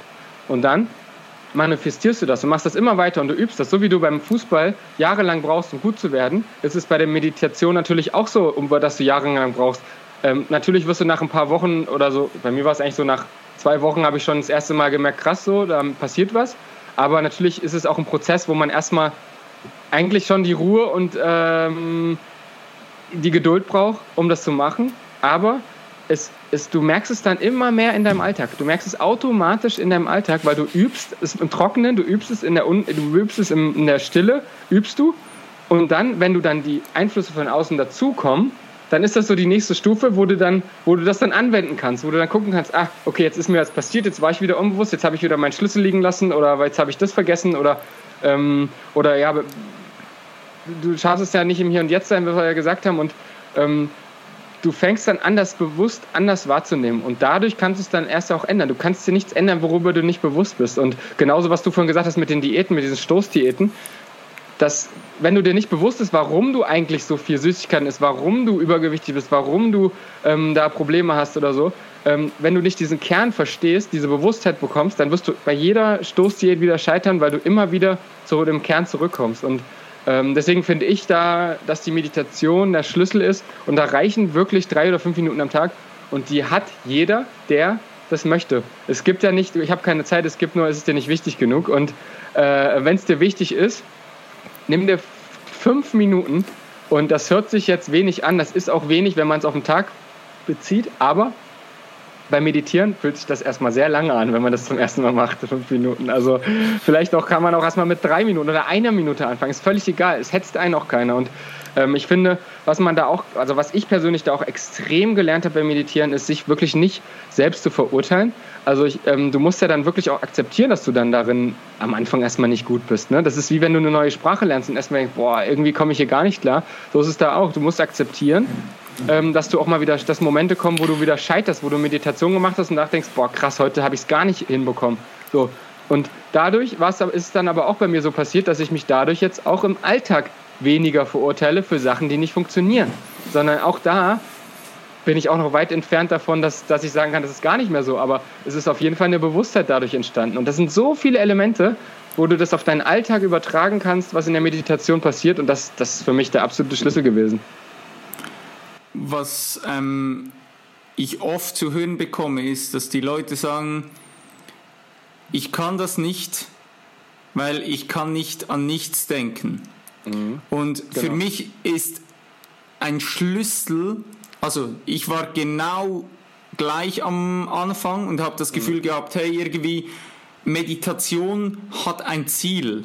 Aber Meditation hat eigentlich kein Ziel, sondern Meditation an und für sich ist das Ziel. Also es geht ja. gar nicht darum, von hier irgendwo hinzukommen. Und ja. es ist utopisch zu denken, du kannst dein, dein Gehirn ausschalten und da kommen keine Gedanken mehr. Es geht vielmehr darum, dass du die Gedanken nicht bewertest. Also sie sind da, du schaust es dir an und lässt sie wieder gehen, oder? Ja. Und das kann eigentlich jeder. Du musst es einfach zulassen und du musst in die Stille gehen, dass du überhaupt diesen Gedanken den Raum geben kannst und auch sagst, hey, egal was da hochkommt, ich schaue mir das an, ich bewerte das nicht gut, negativ, egal, ich lasse es wieder gehen und eben habe vielleicht einen Anker mit der Atmung, wo mich wieder in den jetzigen Moment holt, weil es der einzige Moment ist, wo ich beeinflussen kann.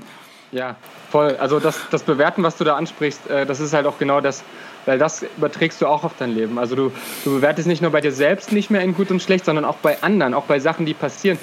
Oh, heute, heute regnet es, heute ist so, oh, so ein scheiß Wetter. Nee, du kannst auch mal sagen, hier regnet es übrigens auch gerade in Dortmund, aber du kannst aber auch sagen... Bei uns auch. geil, es regnet. Endlich werden die Boden, Böden mal ein bisschen nass. Endlich äh, kriegt die Natur mal ein bisschen äh, frisches Wasser, weil sonst ähm, wird es wieder schwierig für unsere, ähm, ja, für unsere Nahrung, für äh, überhaupt für die Natur. Ja? Und ähm, dass, dass man die Perspektive da einfach mal ein bisschen erweitert dadurch und sagt, hey, irgendwas, was im Außen passiert, ist nicht nur schlecht. Es hat immer zwei Seiten. und je nachdem, wo du deinen Fokus drauf legst, natürlich kannst du sagen, oh, äh, wenn ich jetzt hier gleich raus muss, ja, dann muss ich mir eine Regenjacke anziehen, voll scheiße. Äh, du kannst aber auch sagen, geil, äh, also das ist also das banalste Beispiel natürlich, aber ich finde, dass in so vielen Punkten, zum Beispiel du stehst im Stau, ist ja auch noch, auch noch so ein Ding. Stehst im Stau, regst dich auf, scheiße, ich komme zu spät, Mann. Aber du kannst es ja nicht ändern. Also du brauchst es auch nicht bewerten. Also du kannst einfach, es ist einfach, es ist jetzt so, wie es ist. Ich kann es nicht ändern.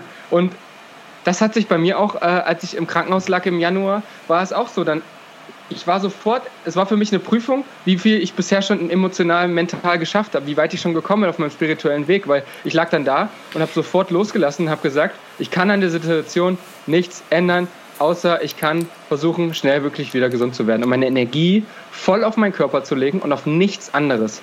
Und das habe ich dann getan. Und das ist der Punkt, so schnell wie möglich den Schalter umlegen, wenn dir irgendwas passiert, ähm, wo du vielleicht auch wirklich denkst, scheiße. Es gibt ja auch Sachen, die passieren, die einfach wirklich erst im ersten Moment, wo du einfach automatisch mehr das siehst daran, was schlecht ist. Aber dieses Vertrauen zu haben, dass das auch was Gutes für dich hat und den Fokus darauf zu lenken, okay, was, was kann mir das, was will mir das jetzt sagen? Wie komme ich da jetzt dahinter? Warum, warum passiert mir das jetzt? Warum habe ich diesen Dämpfer bekommen?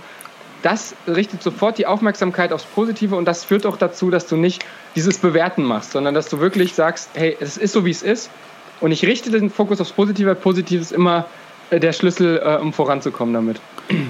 Für mich ist genau das der entscheidende Punkt, dass du, ähm, was wollte ich jetzt sagen? Jetzt habe ich den Faden verloren. Ähm, warte jetzt. Ah, genau, dass du äh, deine spirituelle Reise, also du siehst eigentlich, wie, wo das du stehst in deiner spirituellen Entwicklung oder wie auch immer man das nennen will, wenn du an den Punkt, also in, von deinem, in deinem Leben getriggert wirst, von irgendetwas Negativem, wie du darauf reagierst. Oder zum Beispiel jetzt auch Corona. Ja. War für mich so ein extrem gutes Beispiel dafür, um zu sehen, hey, wo stehe ich da überhaupt? Mit ja. einer Situation, wo ich nur bedingt darauf Einfluss nehmen kann, umzugehen. Weil ja.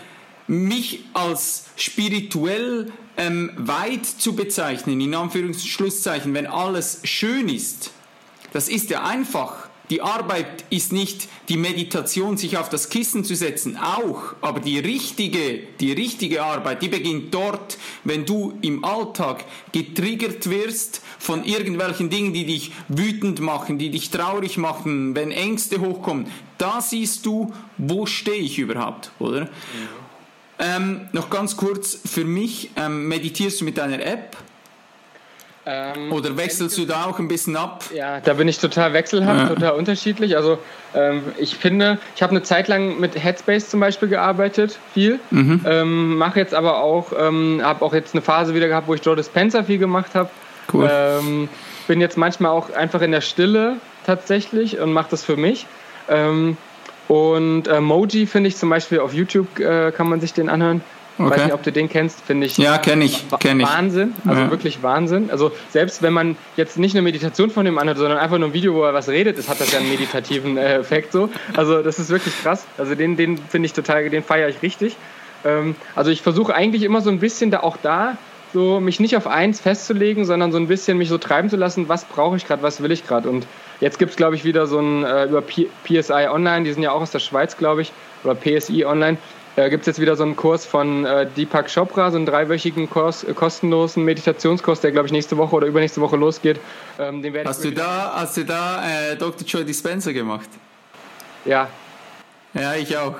Ja, ja, ja also cool. Das, ist, äh, das, das, ist, ähm, das sind so Sachen, da lasse ich mich so ein bisschen treiben. Ich muss auch sagen, ich habe Phasen, wo ich jeden Tag viel meditiere, wo ich ich habe zum Beispiel in der Phase, wo ich jetzt ähm, da aus der Mannschaft raus war und dann erstmal so, äh, hatte ich ja auch erzählt, diese Reflexionsphase hatte, ähm, wo ich alles nochmal neu reflektiert habe, da habe ich ganz viel meditiert. Also da habe ich auch sehr lange meditiert. Diese Meditationen von Dispenser sind ja auch teilweise anderthalb Stunden lang.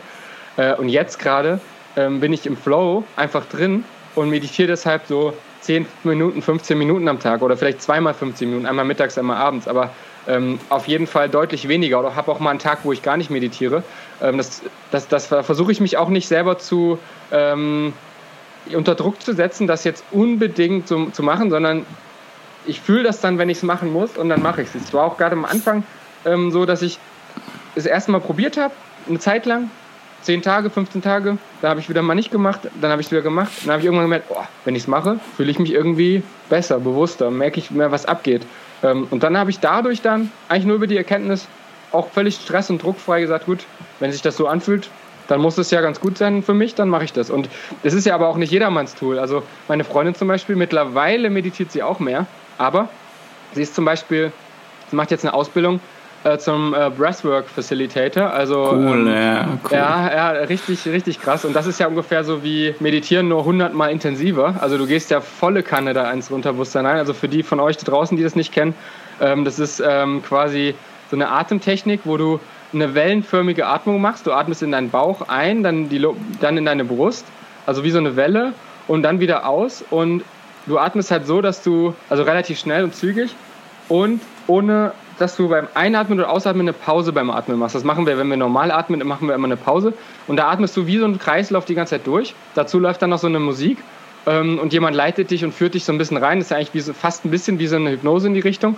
Und das geht halt auch über eine Stunde und ist super intensiv und anstrengend, aber eben auch äh, richtig krass. Ähm, da passieren auch krasse Dinge und du kommst tief in dein Unterbewusstsein rein. Sie ist davon zum Beispiel der übelste Fan, weil sie da die krassesten Erfahrungen für sich schon mitgemacht hat.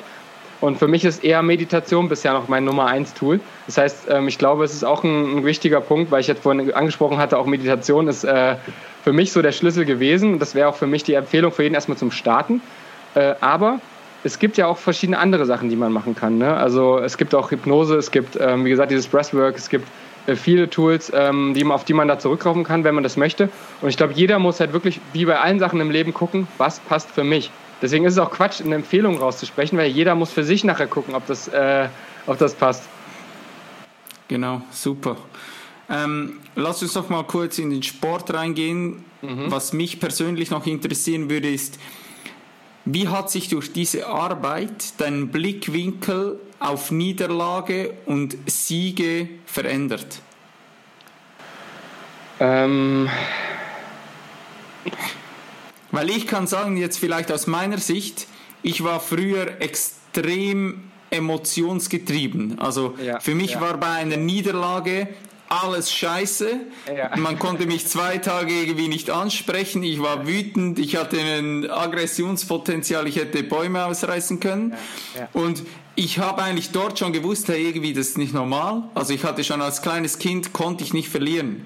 Also die Eltern mussten mich gewinnen lassen, dass ich überhaupt irgendwie, ja, nicht anfange zu weinen oder wütend werde.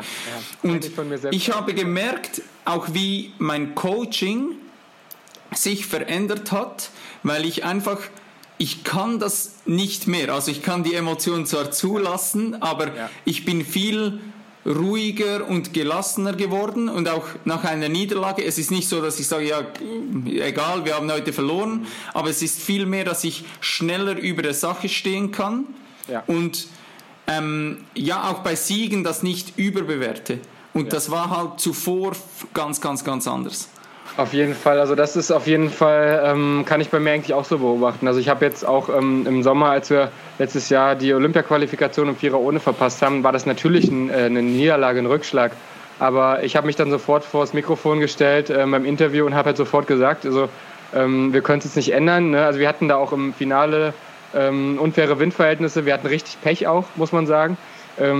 Hatten aber auch einfach nicht unser Wochenende und ähm, dann ist es halt so passiert, was willst du dann machen? Also ich hab, da habe ich mich halt sofort auch hingestellt, sofort abgehakt und gesagt, okay, ähm, natürlich ist es unglücklich, natürlich ist es blöd wir haben uns alle was anderes erhofft, aber ähm, es gibt jetzt noch eine Chance, sich nächstes Jahr zu qualifizieren und ähm, die werden wir nutzen und äh, und so da auch da den Fokus einfach gleich nach einer Niederlage wieder darauf zu richten, okay, was, was, was will mir die Niederlage sagen, was kann ich daraus mitnehmen, wie kann ich ähm, da beim nächsten Mal was besser machen, wobei das da natürlich schwierig war, wenn die Windverhältnisse unfair sind. Äh, pff, ja, weißt du ja auch nicht, wie es gewesen wäre, wenn, äh, wenn die Verhältnisse fair gewesen wären und so.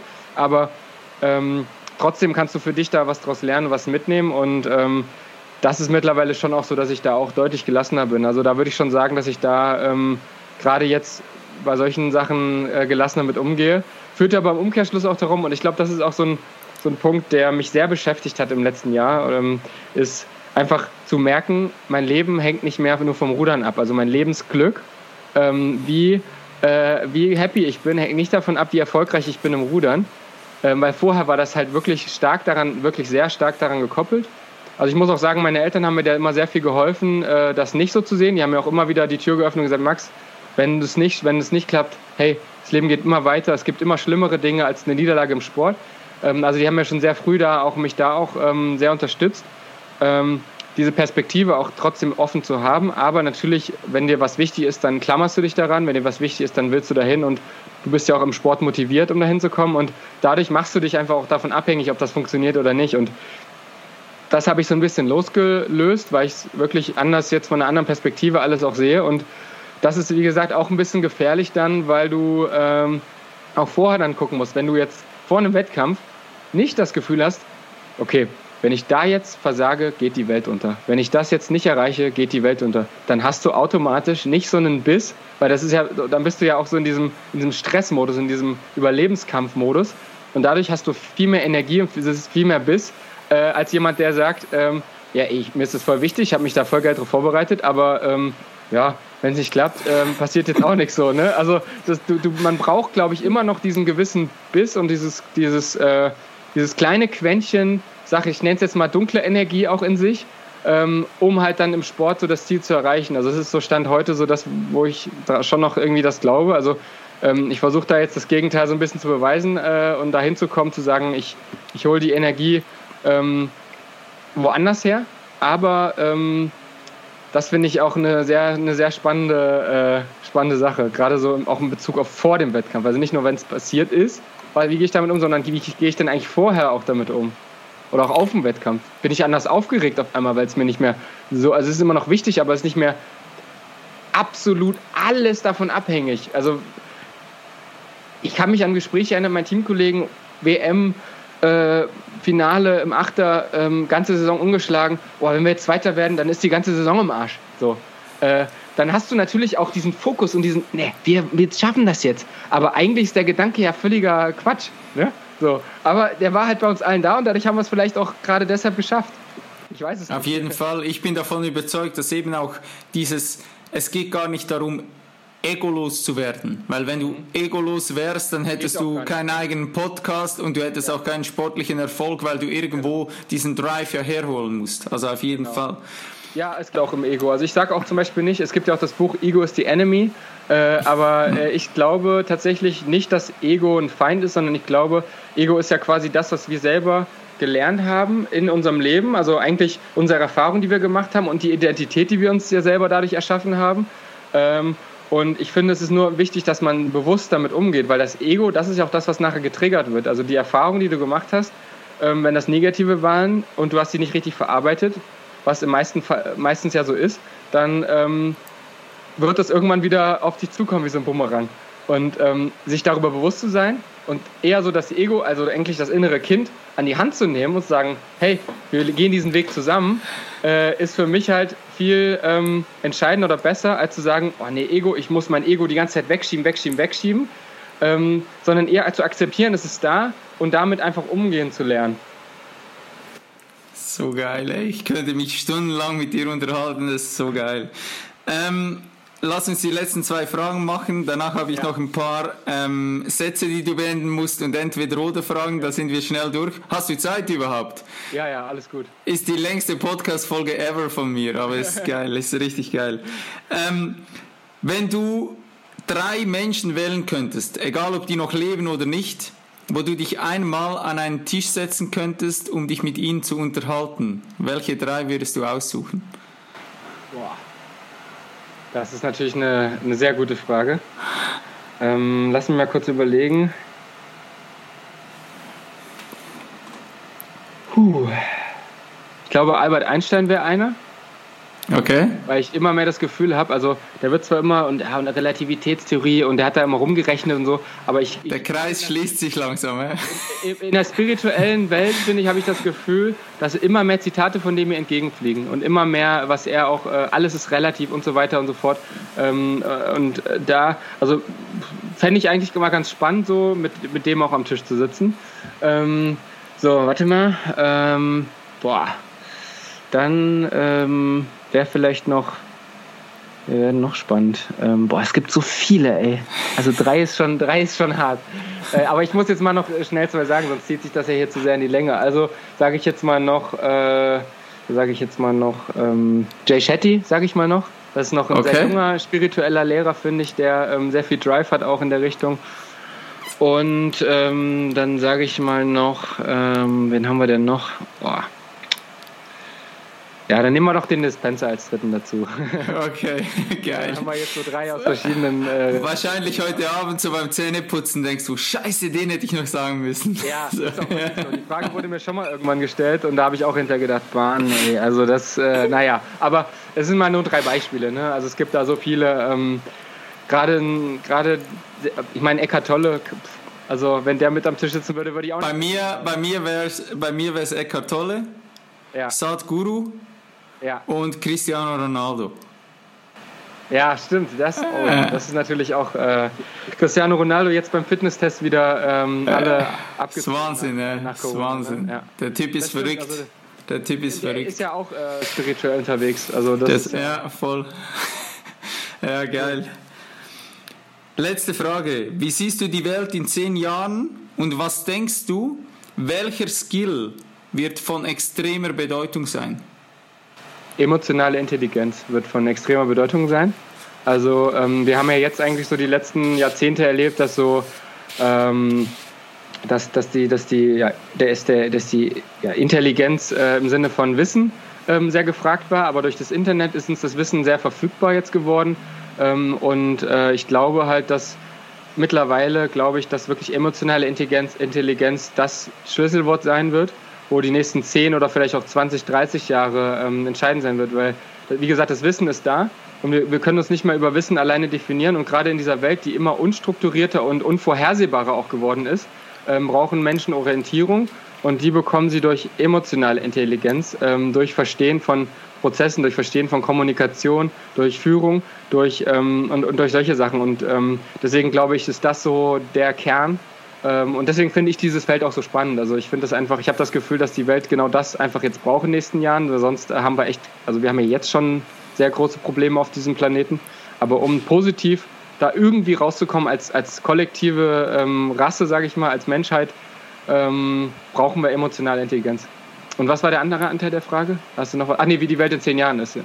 Genau. Äh, ja, ähm, in zehn Jahren. Bist du ja schon ein bisschen darauf eingegangen. Bin ich schon ein bisschen darauf eingegangen, genau. Mhm. Also emotional, aber ich, ich, ich, ich hoffe einfach, ich hoffe einfach, dass die Welt sich wieder ins Positive entwickelt. Und ich, ich meine, es kommen ja jetzt viele Sachen. Also Corona wird seine Spuren hinterlassen, glaube ich, auch auf positive Hinweise, natürlich auch, ähm, auch negative Weise, aber alles hat immer zwei Seiten. Deswegen glaube ich auch da, dass dadurch vielleicht ein anderes Bewusstsein entstanden ist für Natur, für Hier und Jetzt sein, für Gesundheit. Ähm, und ähm, ich glaube auch jetzt zum Beispiel wie das, das Thema, was wir ja vorhin schon angesprochen hatten, mit dem Rassismus, der jetzt gerade immer wieder im Fokus, in den Fokus rückt, der ist die ganze Zeit da und jetzt ist er wieder im Fokus. Natürlich durch einen Auslöser, der sehr traurig ist, aber ähm, dadurch kommt jetzt wieder in Fokus und dadurch wird da jetzt auch viel gemacht. Da bin ich mir sicher, dass da jetzt viel gegen gearbeitet wird und gegen gekämpft wird.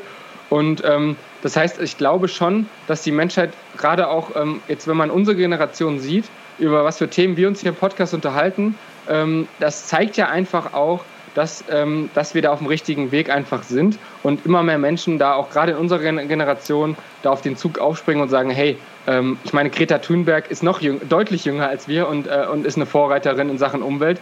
Ähm, und deswegen glaube ich schon, ich sehe es schon, bin ein Optimist und deswegen sage ich, in zehn Jahren ähm, wird die Welt schon mal ein Ticken besserer Ort sein als, als heute. Geil.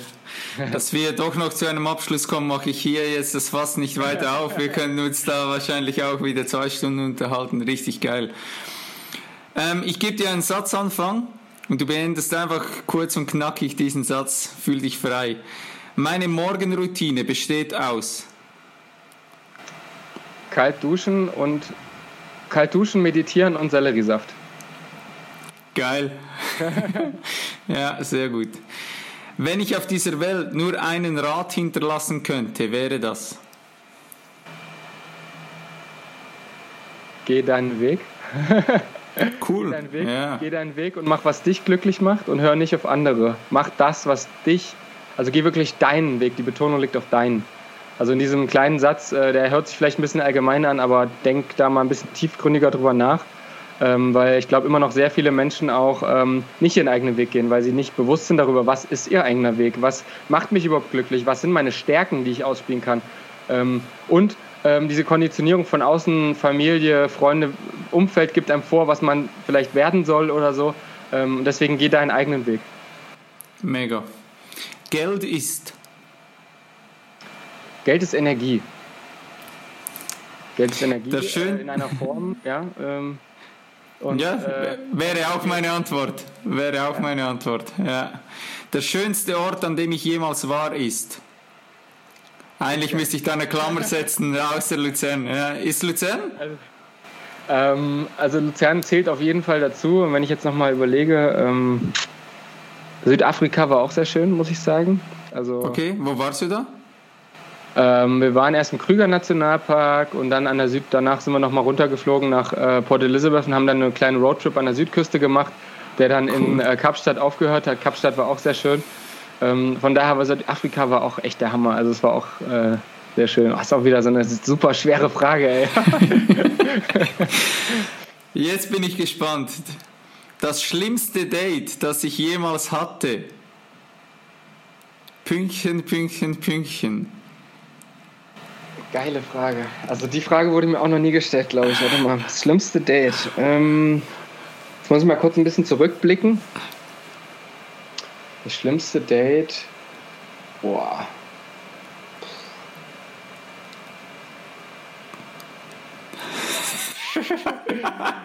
äh,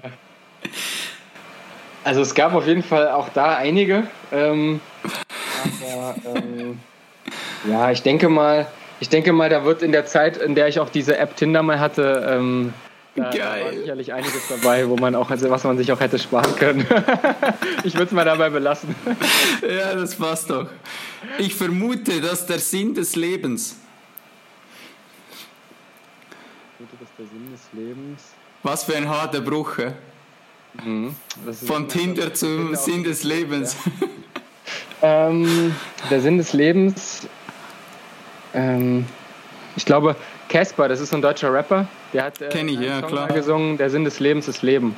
Äh, ja, geil. Finde ich eigentlich ganz geil, muss ich sagen. Also ähm, der hat, macht zwar auch immer sehr dunkle Texte, aber ähm, auch sehr tiefgründige Texte und ähm, ich finde, das bleibt bei mir so, wenn der Sinn des Lebens ist, der Sinn des Lebens ist Leben, finde ich eigentlich sehr, auch sehr treffend, ähm, weil, wie du ja auch vorhin schon gesagt hast, äh, haben wir jetzt schon mehrmals jetzt, äh, angesprochen, ähm, wir, wir gehen wieder von dieser Welt ohne irgendwas im Außen. Und wichtig Leben, wichtig sind Erfahrungen. Ähm, und vielleicht ist auch der Sinn des Lebens, die Welt zu einem bisschen besseren Ort zu machen und die Welt positiv zu beeinflussen, weil wenn wir das nicht aktiv tun, dann wird sie automatisch äh, in den Strudel gerissen, äh, negativer beeinflusst zu werden, wie wir das ja auch sehen. Klasse, klasse. Meine Schwester ist übrigens meine kleine Schwester. Also mittlerweile ist sie auch nicht mehr so klein, weil ich ein bisschen älter geworden bin. Aber sie hat sich sogar, ich kann es dir nicht sagen was, aber sie hat sich so ein Zitat von Casper sogar tätowieren lassen. Wow. Ja, die ist voll der, voll der Casper-Fan. Entweder oder Fragen. Talent oder harte Arbeit? Harte Arbeit. Kaffee oder Tee? Kaffee. Bin äh, absoluter Espresso-Liebhaber und Flat White-Liebhaber, seit ich oft in Berlin bin. Also ich liebe Kaffee. Geil, wenn du in Luzern bist, du musst mir das sagen, weil ein guter Kumpel von mir, der hat ein eigenes Kaffee und eine eigene Rösterei. Ja, und mega. der Kaffee kommt aber aus El Salvador. Also er hat dort ja. seine eigene Familienplantage. Ich war im Dezember bei ihm und war da auf der Kaffeeplantage. Ist mega. Also beste Kaffee, wo du je getrunken hast, sage ich. Komm ich vorbei, probiere ich auch. YouTube oder Instagram? Ähm, naja, also aktiv bin ich auf Instagram mehr, würde aber gerne auch einen YouTube-Kanal starten. Deswegen sage ich mal beides. cool. Winter oder Sommer?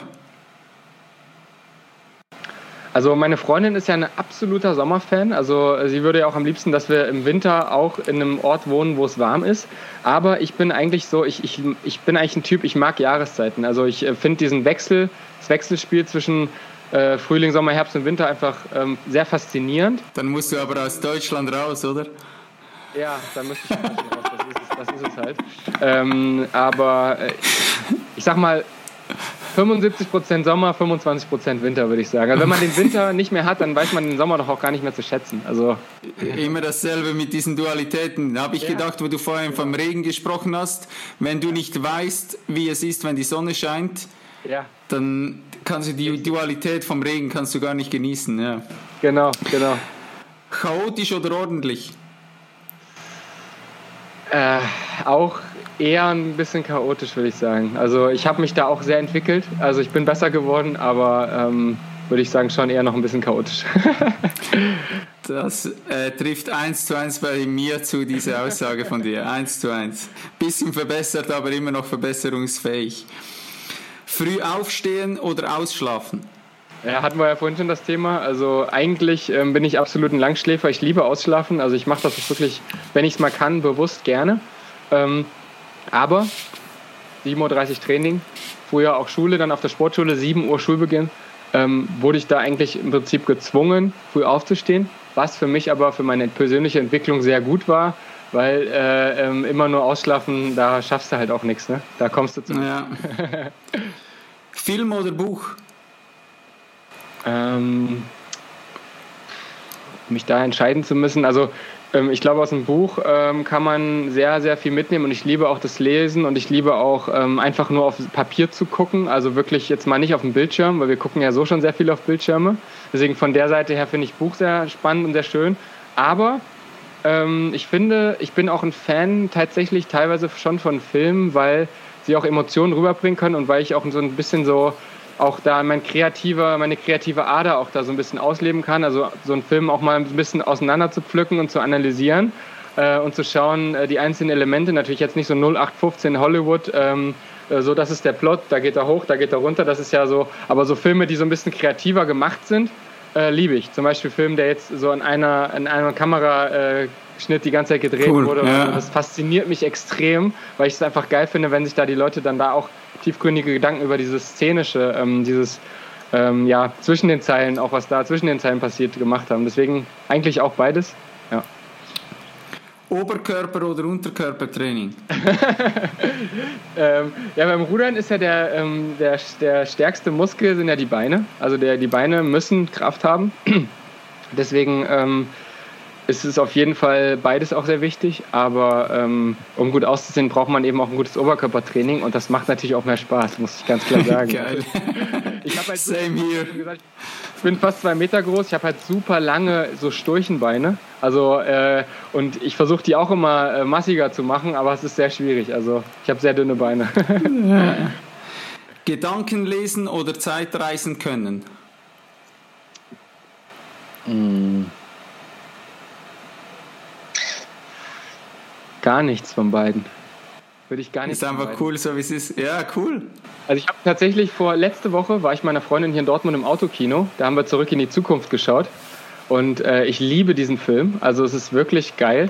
Und vor allem den jetzt nochmal zu sehen, also ich habe ihn schon zigmal gesehen, aber man sieht ihn ja immer mit anderen Augen. Und jetzt habe ich ihn halt äh, mit 29 Jahren gesehen, mit äh, einer spirituellen Reise von zwei, drei Jahren hinter mir und finde das so faszinierend, diesen Film eigentlich, weil der reist zurück, äh, der reist in die Vergangenheit ähm, und verändert seine Familiengeschichte. Also er reist in die Vergangenheit und ähm, vorher ist sein Vater wirklich der absolute ähm, ja, Versager, Loser.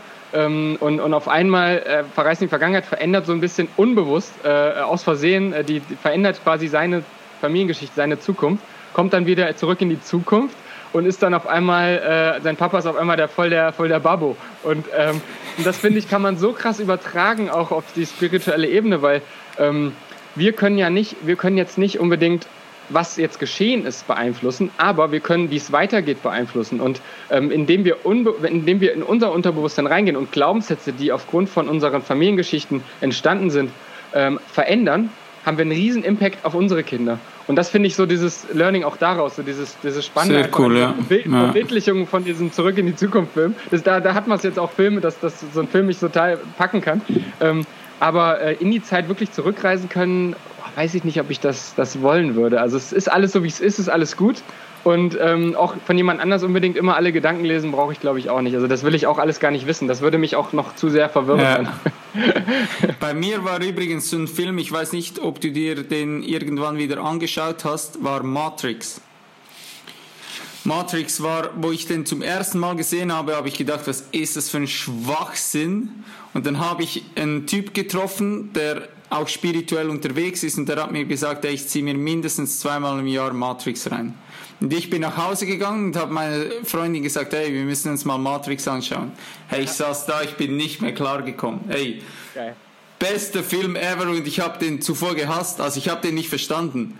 Aber wenn du mal Zeit hast, schau dir den wieder an. Du wirst begeistert sein. Ich muss den tatsächlich noch mal schauen, weil bei mir ist es auch so, ich habe den auch ganz lange nicht mehr gesehen, habe ihn mir aber jetzt auch schon die ganze Zeit wieder auf die Liste genommen.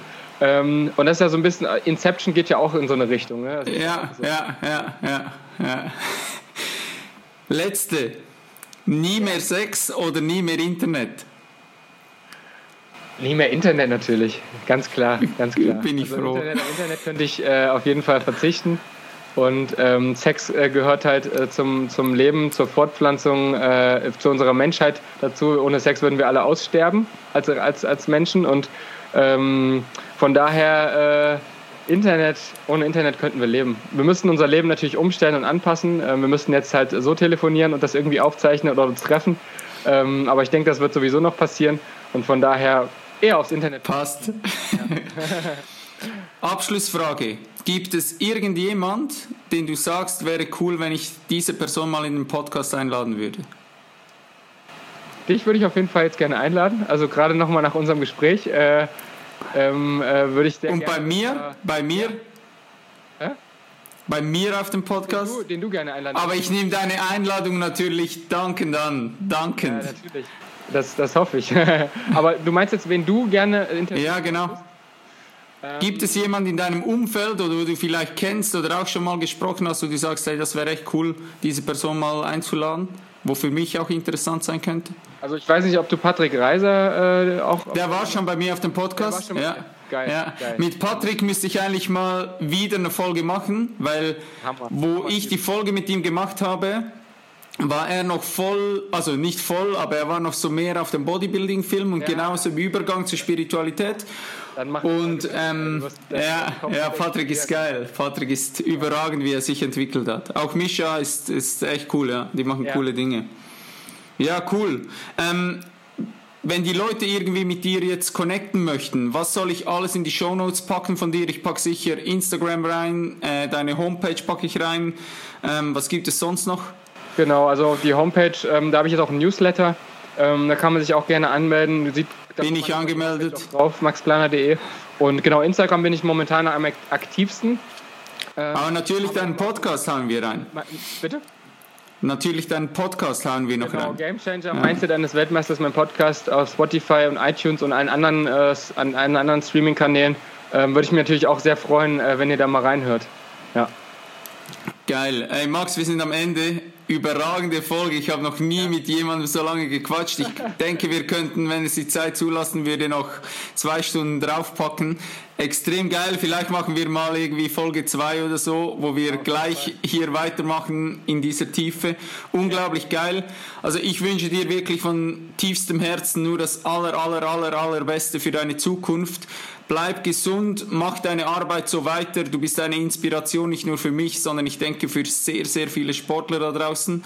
Und es ist ein Weg, den du gehst, der mich inspiriert und wo ich denke, da kannst du die eine oder andere Person zum Nachdenken anregen. Und genau so mit dieser Welle können wir vermutlich die Welt zu einem besseren Ort machen, wie du so schön gesagt hast. Und abgesehen davon können die Sportler noch ihr Mindset aufs nächste Level bringen. Also richtig, richtig geil. Ich danke dir für deine Zeit. Wir haben fast zwei Stunden jetzt gequatscht. Wahnsinn. Danke. Ja, sehr gerne. Also mir hat es auch sehr viel Spaß gemacht. Vielen Dank für deine Einladung. Ich habe mich sehr gefreut darüber. Danke. Sehr cool. Wir hören uns. Wir bleiben in Kontakt. Auf Hau rein. Tschüss. Ciao. Thank you for your precious time, champ. I hope you found this episode valuable and you'll come back for the next one. Don't forget, where your focus goes, your energy flows. Be thankful. Take responsibility for yourself. Breathe. Dream big. Save the planet. Greatness is upon you. I believe in you. Peace out.